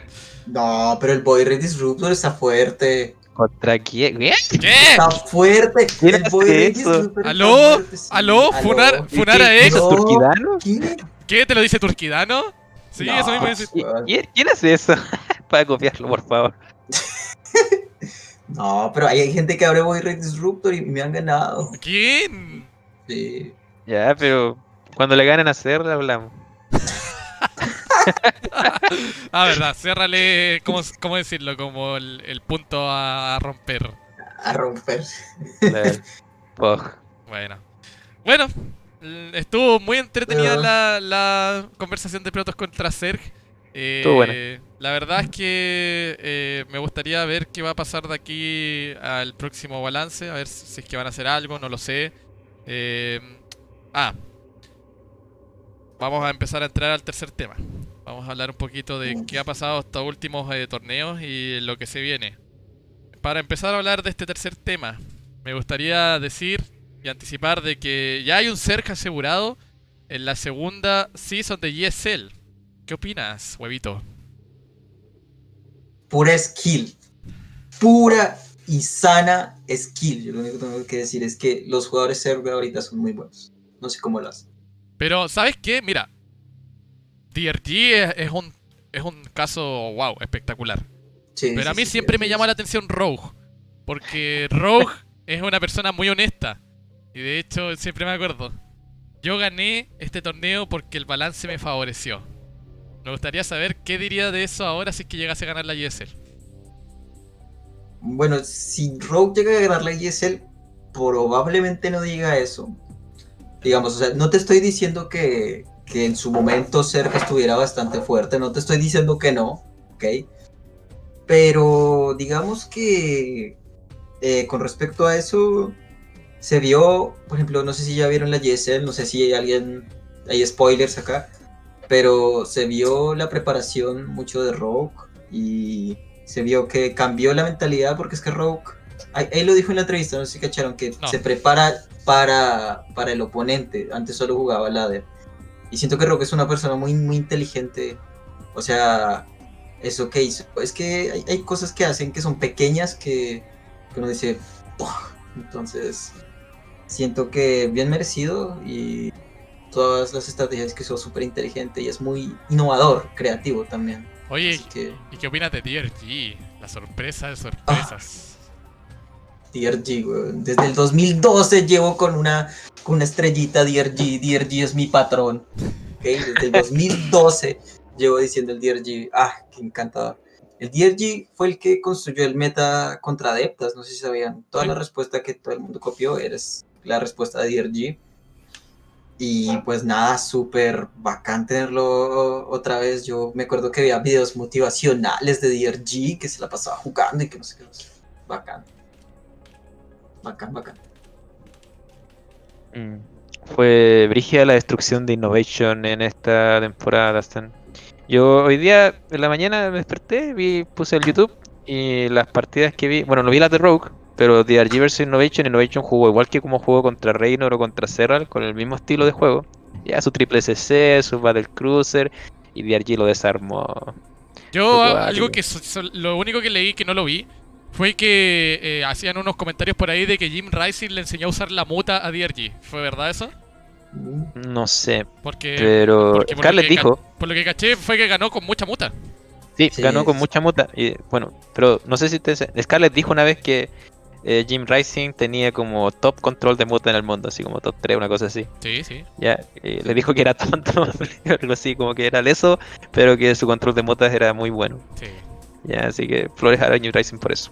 Pero DRG, o sea, el tema es que tú ves la partida y DRG jugó como, como stats, como innovation, así, puro macro, puro macro, mirando, scouteando, lo atacaban, defendía, lo atacaban, defendía, defendía. Ya, se armó, atacó y de ahí nunca paró y lo, y lo desarmó a Innovation. O sea, fue muy, fue muy sólido, no tenía ningún truquillo, ninguna cochinada, ¿cachai? Fue muy limpio Y literal le jugó a Innovation como a Innovation le gusta que jueguen y lo desarmó en su propio juego. Fue muy, muy, muy bueno. Buenísimo. sí. Así que, o sea, yo, yo no puedo decir nada. O sea, DRG se la jugó y la jugó bien. Y eso con respecto a la ESL, ya nuestra segunda season está a punto de terminar, falta muy poco, pero recuerden, queda una season más de ESL y si no me equivoco eh, se vendría una más de Super Tournament, ¿no? A ver, Sí, pues. A Sí, ver. creo que sí. Entre, el- entre este y la próxima. Así que ojalá que ahí nuevamente ganes un proto esa ESL Super Tournament porque es el único torneo que ganamos. Igual hay tres protos abajo. Acuérdate que está Parting, Trap y Stats. y está TY. Sí, sí. Así que tenemos tres protos. ¿Cómo no avanzar uno Mira, a la final? mira. Yo creo, yo voy a decir Ya, algo. ya. Yo creo que Party puede ganar la GCL. No sé. Sí, yo opino lo mismo, opino lo mismo, pero me da miedo TY.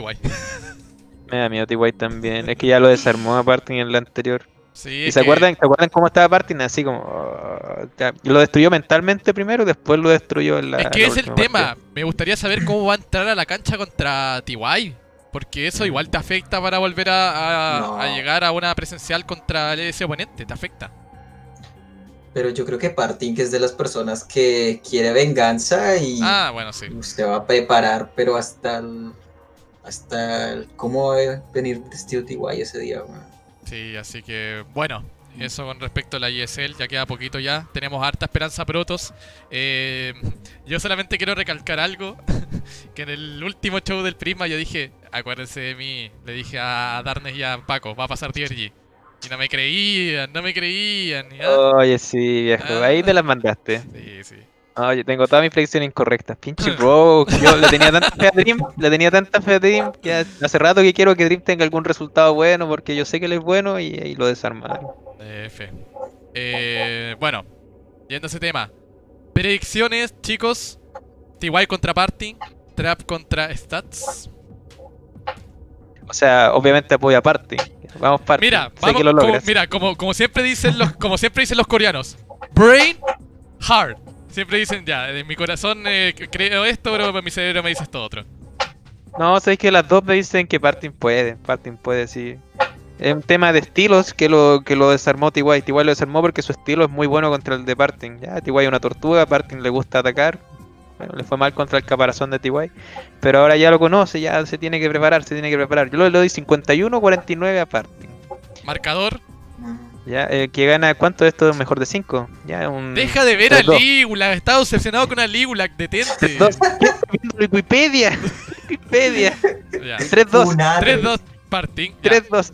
Stats contra es- Trap. 3-1 stats. Ya, por favor, stats, por favor, avanza. Ok, ok. Huevito. Ya yo digo, de hecho, un 3-1 Party. Wow. Siento que Party Inc. cuando, cuando enciende el motor, lo enciende bien, incluso contra TY. Y eh, Stats contra Trap. Yo de hecho que creo que Trap va a ganar 3-2. Ok. Está jugando bien. Yo les voy a ser franco. Esto me duele, pero voy a pensar de acá. Al igual como pensé con DRG. 3-1 TY. 3-2 Trap. Así va a ser mi predicción. Uh. Así que vamos a ver qué pasa. ¿Ya?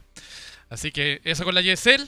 Eh, recuerden que, si no me equivoco, es de- dentro de estos días es lo que es la segunda parte de los cuartos de final. Les digo inmediatamente. Recuerden que pueden verlo tanto en inglés, eh, ahí en el canal eh, oficial de África, como también en el canal oficial de español, en África TV, eso sí. Así que esto va a ser en dos días más, el 1 de agosto. Así que chicos, no se lo pierdan.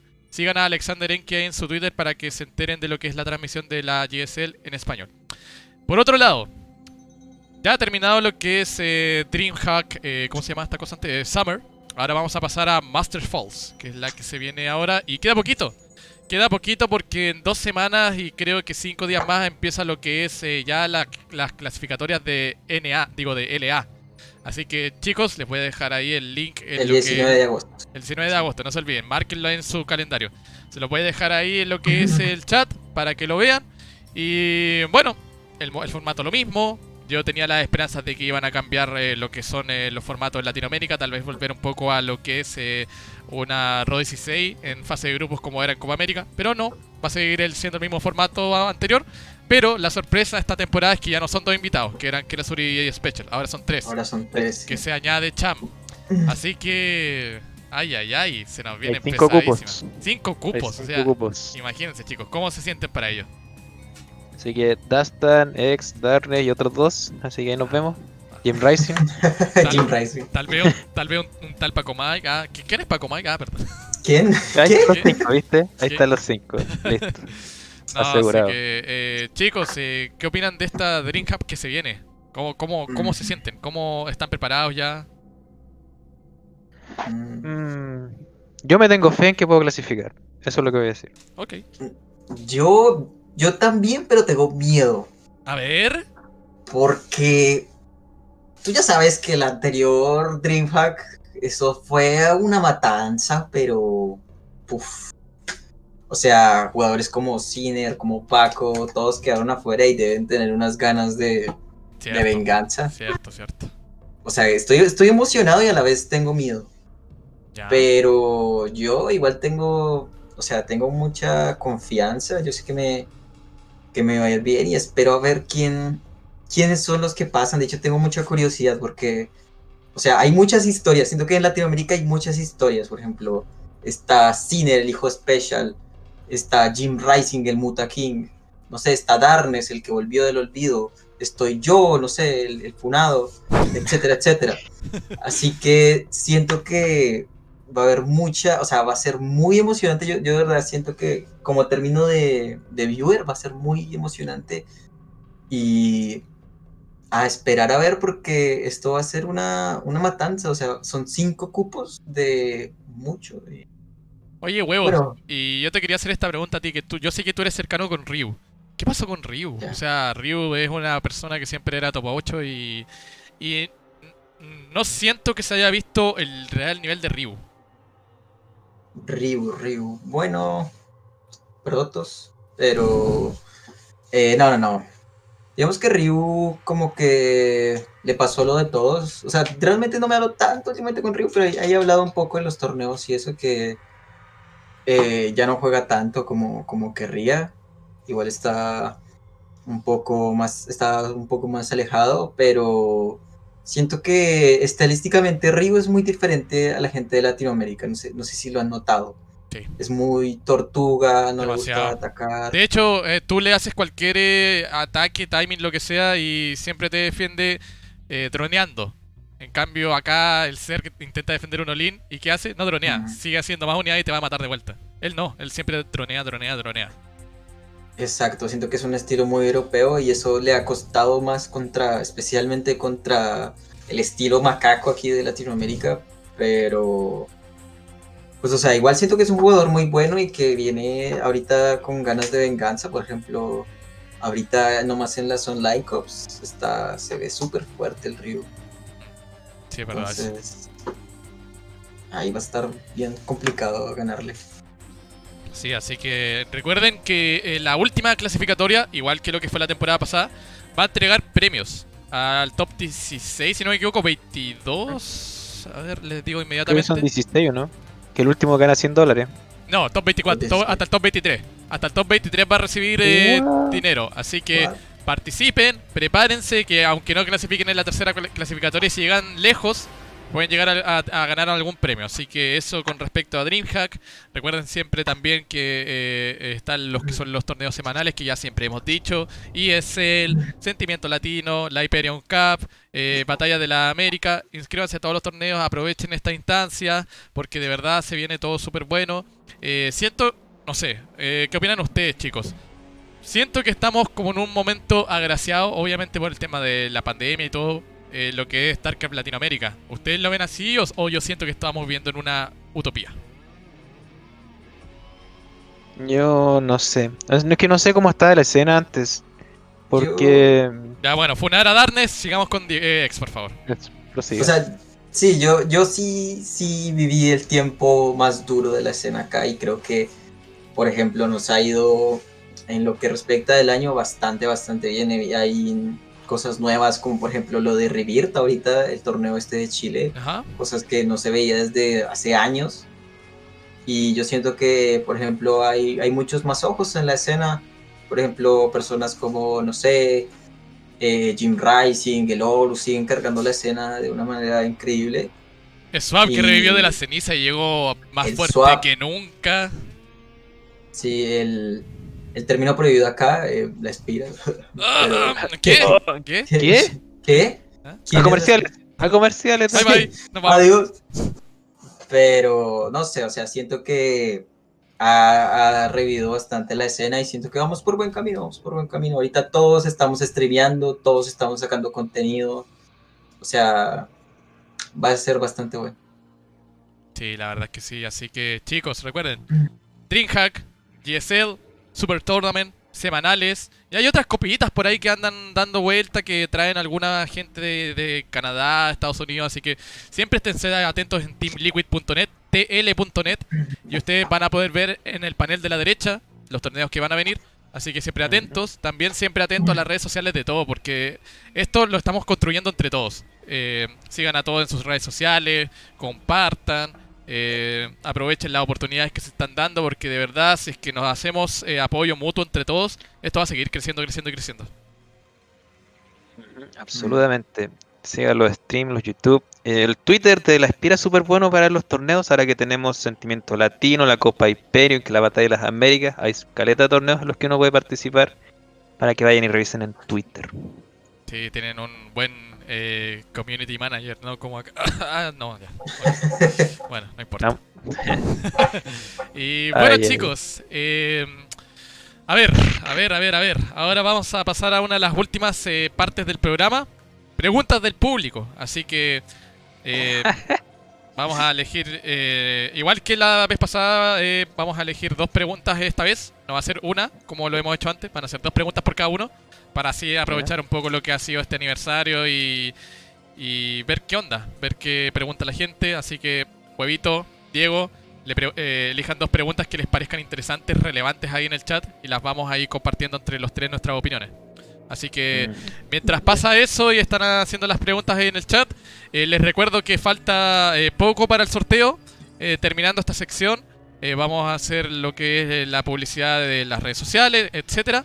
Y finalmente, después de todo eso, vamos a hacer el sorteo acá en vivo eh, de lo que es esta polerita del décimo aniversario de StarCraft 2 y también del Warches completo para las tres razas. Así que no se vayan, ya queda poco para el sorteo. Vayan haciendo sus preguntas ahí en el chat. Yo sé que acá hay hartas preguntas ya, así que bueno, ya hicieron el, el sorteo, ahí está respondida una de las cuantas preguntas que tienen.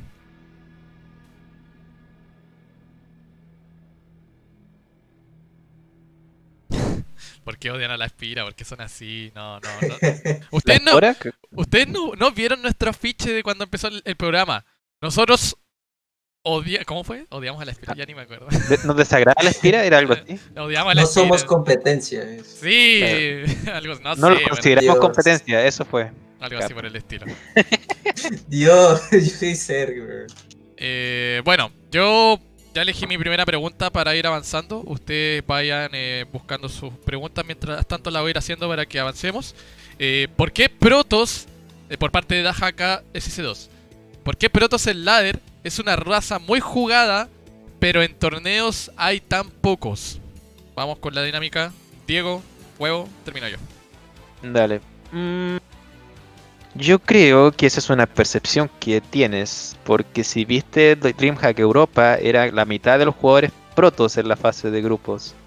Así que protos en torneos hay, lo que pasa es que no salen campeón, pero de que llegan a la fase de grupo, a la ronda de 8, llegan. Así que no estoy tan de acuerdo de eso. Ahora, uno podría decir por ahí que en el ladder, el protos es una de las razas con los que cito. No sé si leíste alguna vez en Team Liquid el artículo de el gran libro de la porquería Protoss, por no decir otra palabra, donde un dude se encargó de enseñar, no sé, eran como 10 o 20 quesos Protoss. Ya, esa otra raza no lo tienen, ya. Gente dedicada a aprender queso y absorber el queso, gente como Printef, como Turquidano, ya. La otra raza no tienen jugadores así.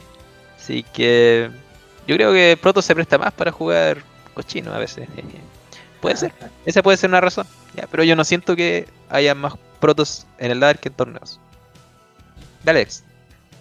Eh, bueno, yo también siento que lo que pasa es que Protoss es una raza muy variable, siento yo que puedes tener a un Turkidano, a un Prindef y puedes tener a un Stats, a un Trap, o sea, hay muchos estilos que jugar.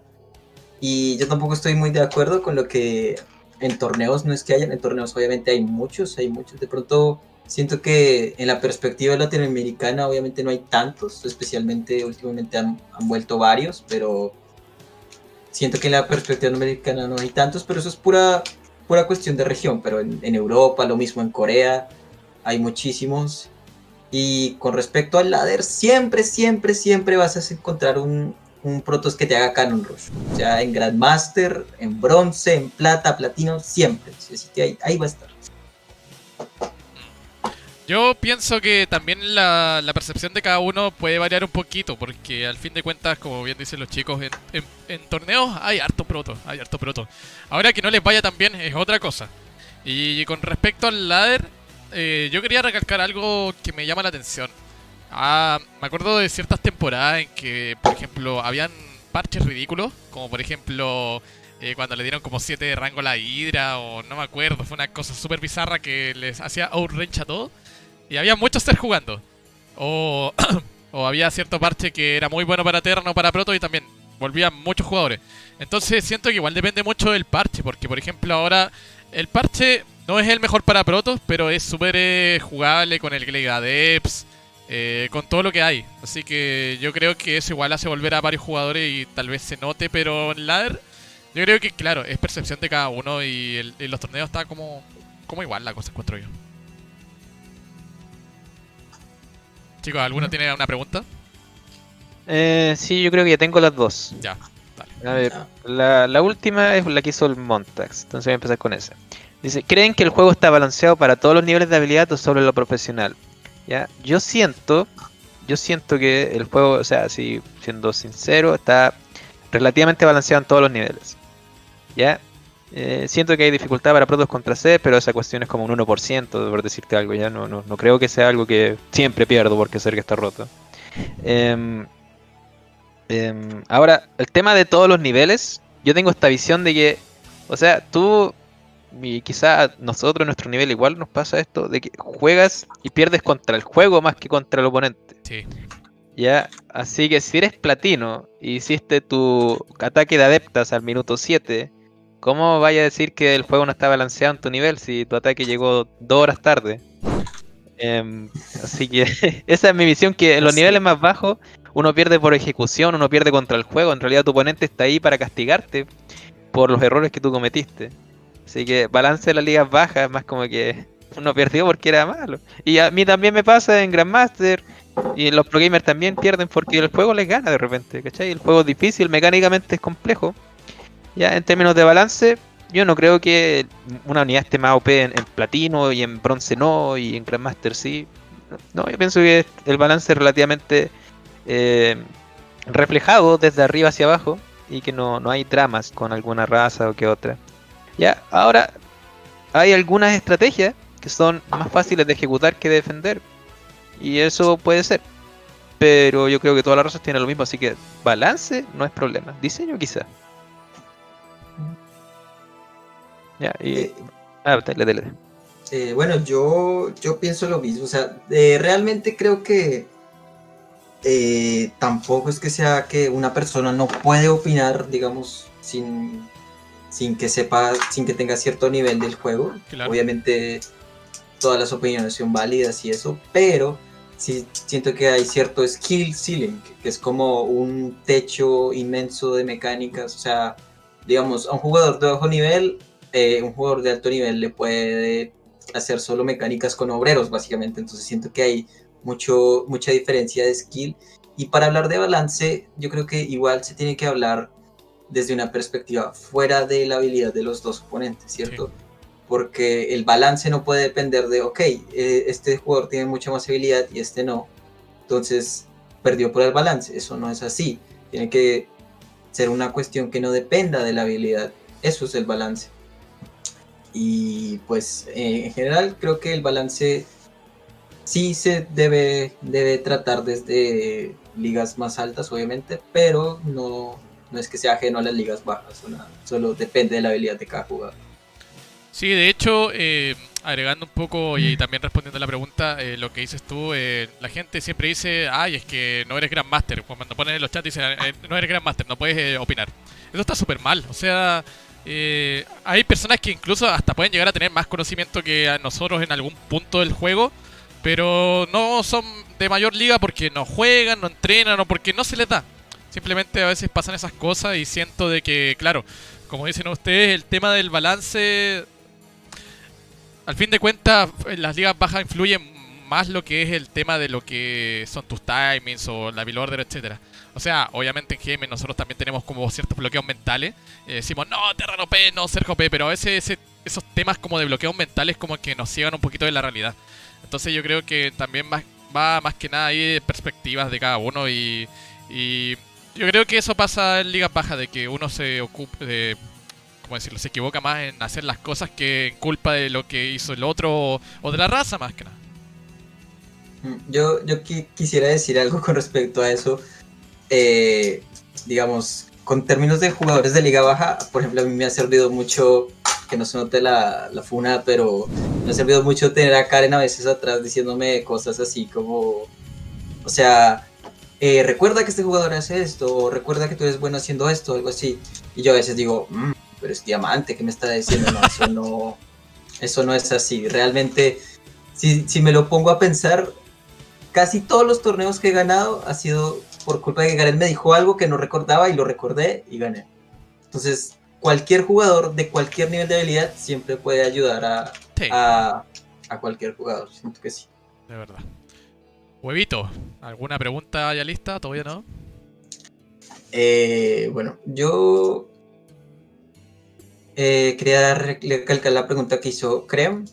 Que ¿Creen que exista una build que pueda eh, servir para llegar a, a Grandmaster con un win rate mayor al 70?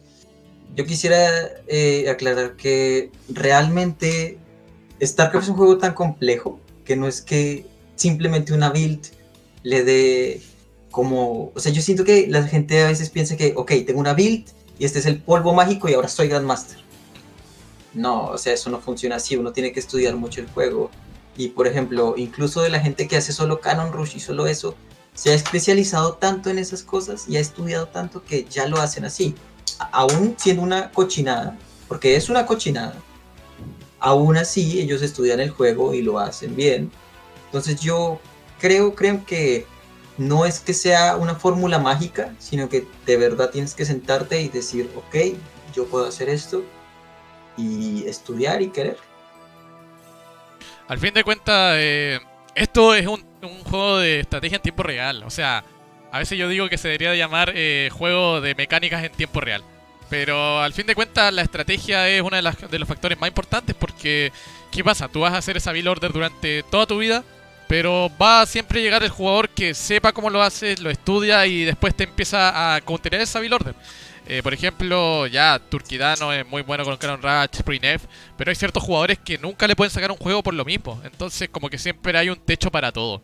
Así que, eh, si es que quieren tener más posibilidades de poder lograr algo, siempre es bueno tener más que una estrategia. O sea, no está mal que hagan queso, no está mal. O sea, hay mucha gente que decimos ya los quesos, guaca, la funa, la funen a los quesos, etcétera. Pero es parte del juego, es, es molestia del momento, pero hay que saber respetarlo. Y si es que te quieres especializar en un queso, hazlo. Si quieres especializarte en macro, hazlo. Pero haz algo que te divierta. Eso es lo que yo, yo al menos opino. Diego, Claro, Mi otra duda, o sea, duda, pregunta era la del Stroky. ¿ya? ¿Ya? Estaba en 13, igual era el top 5 Latam, pero elegí la de Stroky. Ya. Que era una pregunta bien como para mí. Esa pregunta por nomás, dale, dale, dale. Aprovechemos. ¿Dónde está? ¿Dónde está? Se me perdió. Bueno, la, la pregunta era ¿qué sentía yo cuando jugué en los Panamericanos contra Killer? Ya, esa, si ustedes no saben, eh, se jugó un torneo de la WSG, Campeonato Panamericano, algo así, Pan American Championship 2012. Y de hecho lo encontraste en Wikipedia, para tratar de acordarme cómo fue. Entonces, ese torneo, ese torneo yo me acuerdo que fui confiado. Y ahí quiero saber qué fue lo que sentí. Me acuerdo que fui confiado, me acuerdo que sentí que tenía muy buen nivel. En ese tiempo yo no tenía con quién jugar customs y me ayudaba uno, un jugador que era como diamante, algo así. Oh, me, me- me ayudaba a, a mejorar mis builds PVZ. A mí me gustaba jugar PVZ como los coreanos, me gustaba aprender como el estilo coreano del PVZ, entonces trataba de practicar con él, él me ayudaba con los build orders, me ayudaba con los build orders y practicaba con una sola intención, porque era ganar la killer, sacarle el, primer lugar de Chile, esa, esa era mi idea. Bueno, entonces eh, me tocó un grupo con, estoy viendo aquí que me tocó un grupo con Phoenix, Reason y Zeus, avancé segundo. Y em, eran puros mejores de uno, una cosa así. Me tocó con Killer en la semifinal. Entonces, esa vez, esa vez me acuerdo que creo que le saqué una partida de en Cloud Kingdom o algo así. Fue la primera vez que le saqué una partida a Killer. Y como que ya me pongo, oh, parece que voy a ganar, parece que voy a ganar. Parece que voy a ganar la serie Killer. Entonces voy a llegar a la final contra Phoenix. Ah. Y se me prendió. em, se me prendió como la, la ampolletita esa. Y hice lo que todos hacemos cuando se me prende la ampolleta. la vendí después. Tenía una, una apertura especial para un mapa que se llama Tombed Valley. Ya, donde la tercera era muy fácil, pero había unas rocas entre la natural y la tercera. Entonces yo tenía una build especial con triple nexo que se podía hacer en ese mapa y, y no me resultó. Me acuerdo que me, me, me puse muy nervioso, y me, me explotó todo, nada me salió como yo quería. Después llegaron unas mutas o algo así y me morí. Em, pero era, era, una build, era una build que solo se podía hacer en ese mapa y yo sabía que si me resultaba iba a ganar y perdí. Entonces fue... me- yo era egocéntrico, o sea, perdí, he perdido uno, pero perdí, entonces me, Era. me.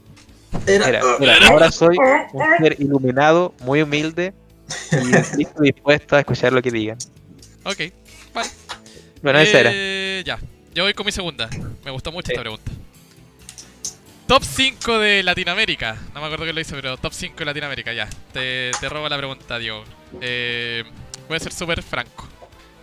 Juan, Special, eh, Keila Sur, Cham, eh, oh. hoy en día, Ex y quinto, Eric. Hoy en día. Pero si es que fuera el año pasado sería Eric y Ex. Uh, Uh. Ya, yo. ¿Por qué no puedo usar Darnes? con- Porque Darnes tiene que jugar más. más torneos. Yo diría top 5 de Latinoamérica. Top 5, o sea, los, los mismos tres, eh, ya Special, eh, que la Suricham. Top 5 de Latinoamérica. Hmm. No sé si me pondría a mí de quinto y no sé si pondría, o sea, de cuarto y no sé si pondría a Erika así. Yo diría que por los resultados, un Jim Rising y luego X, creería yo. Sí, de hecho, ahora que lo pienso, Eric Sí. está jugando mal. Mejor pongo a Jim cuarto. no. ahora, ahora, pensando en el nivel de ahora, Jim cuarto y tú quinto. Pero si fuera el año pasado, Funar, pero si, si fuera si fuera el año pasado, sería tú quinto y Eric cuarto. Y Rancio sexto. yo pienso, yo los veo igual, al, al Eric, al Jim Rising y al ex. Son como los tres los veo igual en nivel. Ya, el, el tema del Eric es que es difícil juzgarlo porque juega tan raro. Ya. Eh, el Jim Rising tiene peor versus protos que el ex.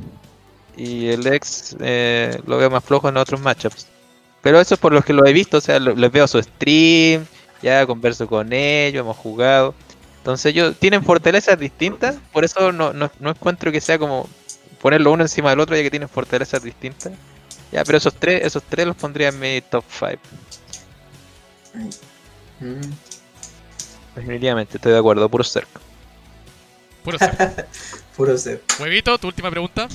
Ya yo, yo de hecho tampoco voy a, a, a tomar una pregunta así muy general. Ajá. De pronto voy a tomar una pregunta más específica para mí.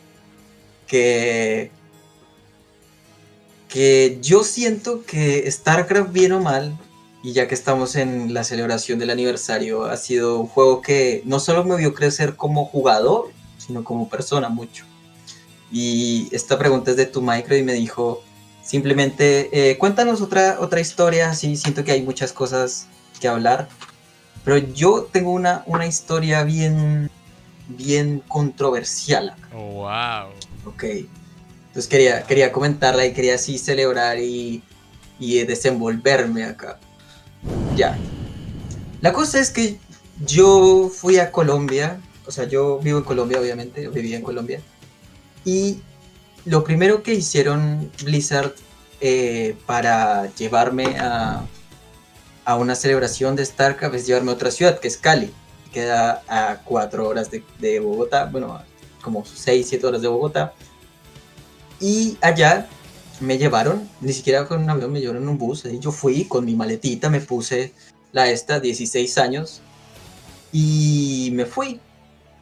Y no sé si conocen a este personaje, que está en muchos chats y eso. Ya Se llama. Jeskis. Sí, era obvio. Ajá, sí. Se llama Jeskis. Y básicamente yo era todavía menor de edad, obviamente. Me, me, me fui allá a Cali sin pensarlo mucho. Estuve viviendo, estuve durmiendo con el organizador del evento porque no había ni hotel. Y se me orgulló, se, se me ocurrió, disculpen, se me ocurrió la maravillosa idea de irme a juntar con Jeskis, con Lord y con toda esta gente A su de- win también, ¿no? de Azul, sí, todos los, los llamados caquios, los bien odiados o amados por algunos. Y fui y gente, qué borrachera. Gente, créanme que yo soy menor, era, era menor de edad en ese entonces y nunca había visto tanto. De hecho, ustedes, ustedes me han visto tomar en stream. Ustedes saben que... Todos yo- los días, tranquilo. yo soy así. Créanme que no, allá, allá fue donde aprendí cómo, cómo son las cosas de verdad. Y fue por, precisamente por el evento de StarCraft. Créanme que hay muchas experiencias así. Créanme que yo les digo al Jeskis, pucha, qué bacán haberlo conocido. Y pues nada, agradecer al juego que bien o mal me enseñó. Por StarCraft fue la primera vez que morí por alcohol. Eso lo admito. Por StarCraft. La primera vez que me, me fui, me, se me apagó el foco, apagué luz, no sabía dónde estaba, si no es por él, créeme que yo amanezco debajo de un puente. Fue por StarCraft. Así que gracias, StarCraft 2. Ya, esa fue la primera. ¿Y la última? Eh, la última que, o sea, La última borrachera por StarCraft. la última borrachera por StarCraft. Ah, eso, eso ocurrió hace, ¿cuánto? Hace una semana, hace dos. Ya, ya saben ustedes, creo que todos estábamos en, en, en la, en la fiesta esta, ya, ya, ay Dios. Salud. Salud por Salud. eso. Spamen todo el Salud. ahí de huevito. Exclamación salud, exclamación salud. Exacto. Salud. Ya, eh, básicamente, en resumen, StarCraft me hizo un alcohólico. En resumen, en resumen, es así. No, tengo nada más que decir. Qué gran reflexión. Oh my god. Lo podemos editar después. Bueno, sí, en todo caso, yo debo decir de que nunca esperé ver tomar a Darkness, pero también lo hice.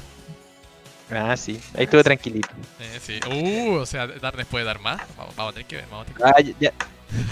Entonces, el sorteo, chicos. Se viene sorteo. Se viene sorteo, sí, ya. Se viene el Se viene el sorteo y después va a ser el cierre de lo que es este show. Así que, chicos, y quiero pedirle disculpas a Jim Rising. No me funes, no me funes por plagio. Eh, no encontré algo más fácil que usar tu plataforma para hacer el sorteo, así que va a ser exactamente la misma dinámica. Tienen que estar todos en el chat. Vamos a usar el gusanito que siempre usa Jaime para hacer los sorteos, así que vamos a parar la música y vamos a hacer lo siguiente. Primer, ustedes deciden.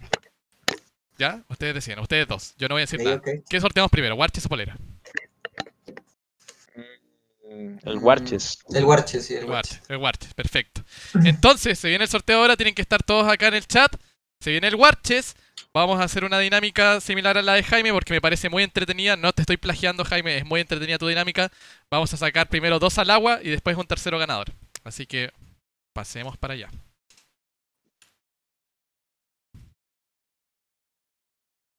Ya chicos, entonces vamos a agregar a todos los viewers ya. Completamente todos para que ustedes vean acá. Véanse todos. Es un total de ya de 209 en el chat. Eh, obviamente no se incluyen bots y ese tipo de cosas para que les quede claro. Un montón de gente, así que partamos nomás con lo que es este primer sujeto al agua. Eh, ¿Cómo se hace esto? ¡Ah! ya, veamos si... Veamos si eh, sí, sí, sí, ya sé cómo se hace.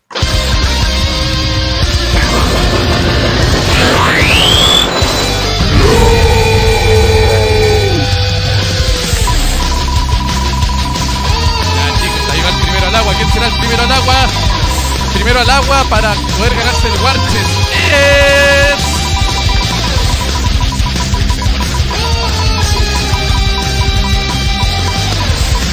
Casi tarda el name. ¡Oh! ¡Oh! Papuzuone al agua. Adiós.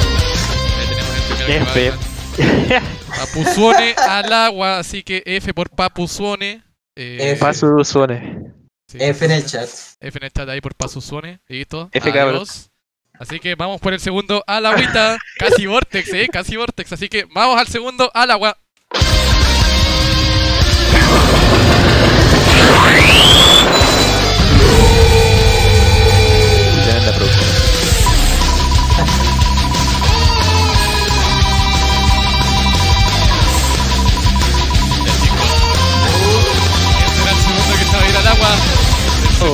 Se va al agua. Oh. Oh, carisma bien. Oh, casi. No. Uy, casi, Eh. casi, casi. ¡Oh! Roja 2898. Al agua, querido Roja 2898. F con roja. F, F, F. Vamos a F en el chat. R roja. Ahí está, al agua.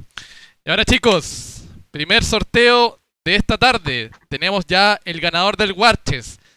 Obviamente tiene que contestar ahí en el chat para que se gane el Warches, igual que donde Jaime, ¿ya? Así que el ganador del Warches es.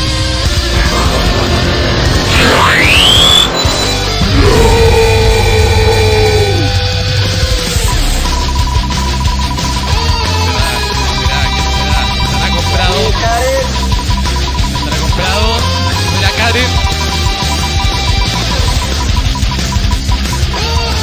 A punto de parar y el ganador. ¡Oh, watch! ¡Oh! ¡Oh! Y casi se lo ya. Y está Silo 1349. Tiene que responder ahí en el chat para ver si es que realmente es el ganador. Así que cualquier cosa tienes que responder y ya estamos listos. Silo 1349, tienes 30 segundos de ya.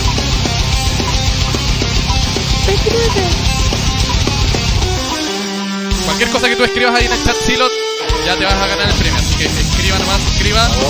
Oh, oh, aló, ¡Oh! aló, 15 aló, segundos. 15 segundos. 13. aló. Silo, todavía no lo veo escribiendo en el chat. No lo veo, no lo veo. No está escribiendo. Silo. Malditos. ¿No? ¡Oh! ¡Justo tiempo! ¡Respondió Silo! Y Silo 1349 se lleva el Warches. Felicidades, Silo. 1349. Mándame un mensaje por interno y ahí vamos a estar coordinando lo que es tu Warches. Justo a tiempo, papá. Justo a tiempo. Ay, Qué ay, ay. coincidencia, eh. Qué coincidencia. Pobre Watch.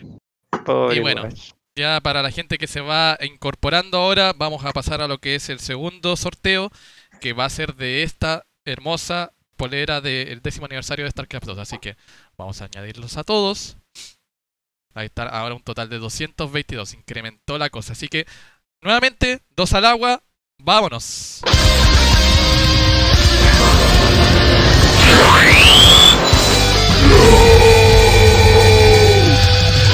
será? ¿Quién será? ¿Quién será? ¿Quién será? Chicos, vamos a ver qué pasa, quién se va. ¿Será Milky?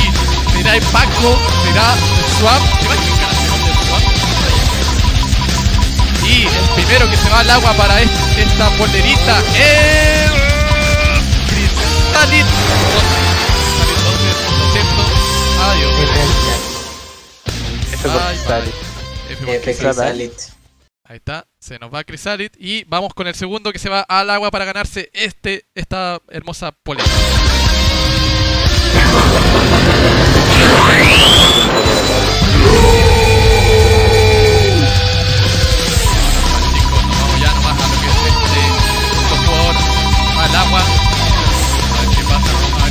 A ver qué pasa. Vamos a terminar ya la ruleta. Ahí está Berger. Y se nos está a punto de. ¡Horus! ¡Oh! ¡Oh! ¡Oh! ¡Oh! Y Hackling al agua. Pobre Hackling. Yo sé que me consideras el mejor. A mí, a mí nomás me dices que soy el mejor, Hackling, pero vine para Hackling, apoyarte. Hackling, Hackling, eres siento. el mejor, ya vine para apoyarte. Hackling, lo siento, te vas al agua. Así que, F. gente, llegó el momento. Vamos a ver si es que el que vaya a ganarse este, esta polerita va a responder. Recuerden, tienen 30 segundos para responder, así que vamos a buscar al ganador.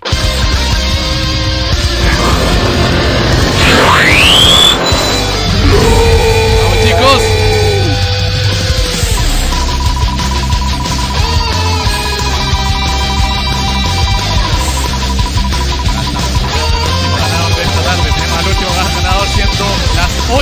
8 y 20 de la tarde en Chile. Está a punto de parar la reta por Darkness. Olulo. Lemon Juice. ¡Oh! y Lemon Juice.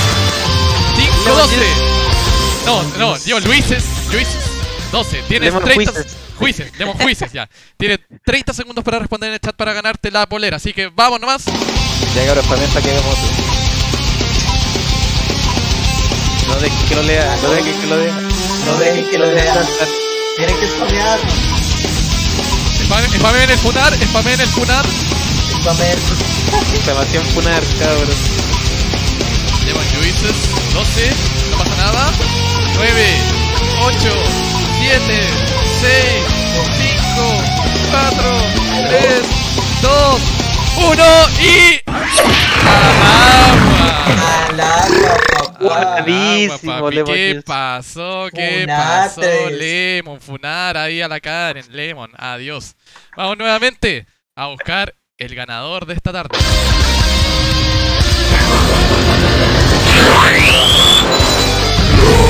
Sí, parece que era ya, chicos.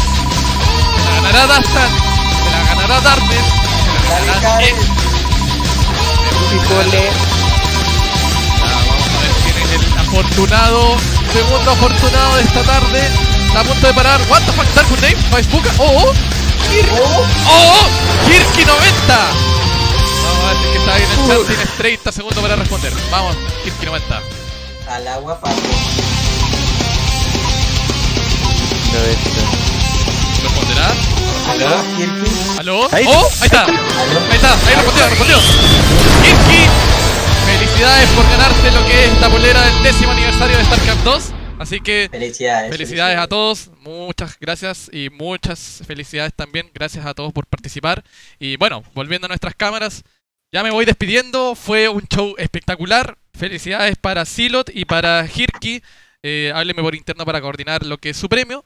Eh, muy agradecido a todos los que participaron, de verdad eh, el apoyo fue inmenso, se agradece mucho. Me despido, soy Matías Dastan, así que eh, gracias por eh, tanto chicos, Diego, Sebastián, fue un muy bonito programa. Despídanse, spamen sus redes sociales, todo suyo.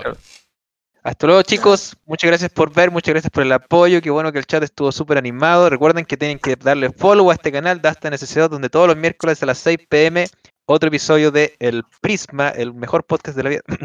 y eh, también síganos a nosotros en la- el Twitch, a DarknessLA, a ex-co. Y em, eso, búsquenos en Twitter, en esas cosas, siempre estamos. Exclamación redes, creo que es, o algo así, para ver la red del Dastan. Sí, re- eh, gracias. Eh, ahí mi moderador es que lo hagan. ¿Huevito? Ya, eh, muchas gracias a todos chicos por ver. Eh, como dijo el Darre, recuerden que streameo en Twitch, eh, ex-baja eh, baja co. Recuerden que cocino muchas veces el Chef X. Así Intenta que- cocinar. eh, ahí por el Twitch de Karen Smabel, ahí vamos a estar cocinando esta noche. Recuerden vernos, vamos Uh, a ¿Qué van a cocinar cocinar? completos, completos Oh, esta noche. ah. Así que recuerden de verse por eh, el Twitch de Cares Mabel. Recuerden seguirme en mis redes, eh, Twitter ex guion ba- baja barra bajo SC2, en Facebook ex. Muchas gracias por la invitación, Dastan. Muchas gracias al Darnes. Gracias a todos. Chao.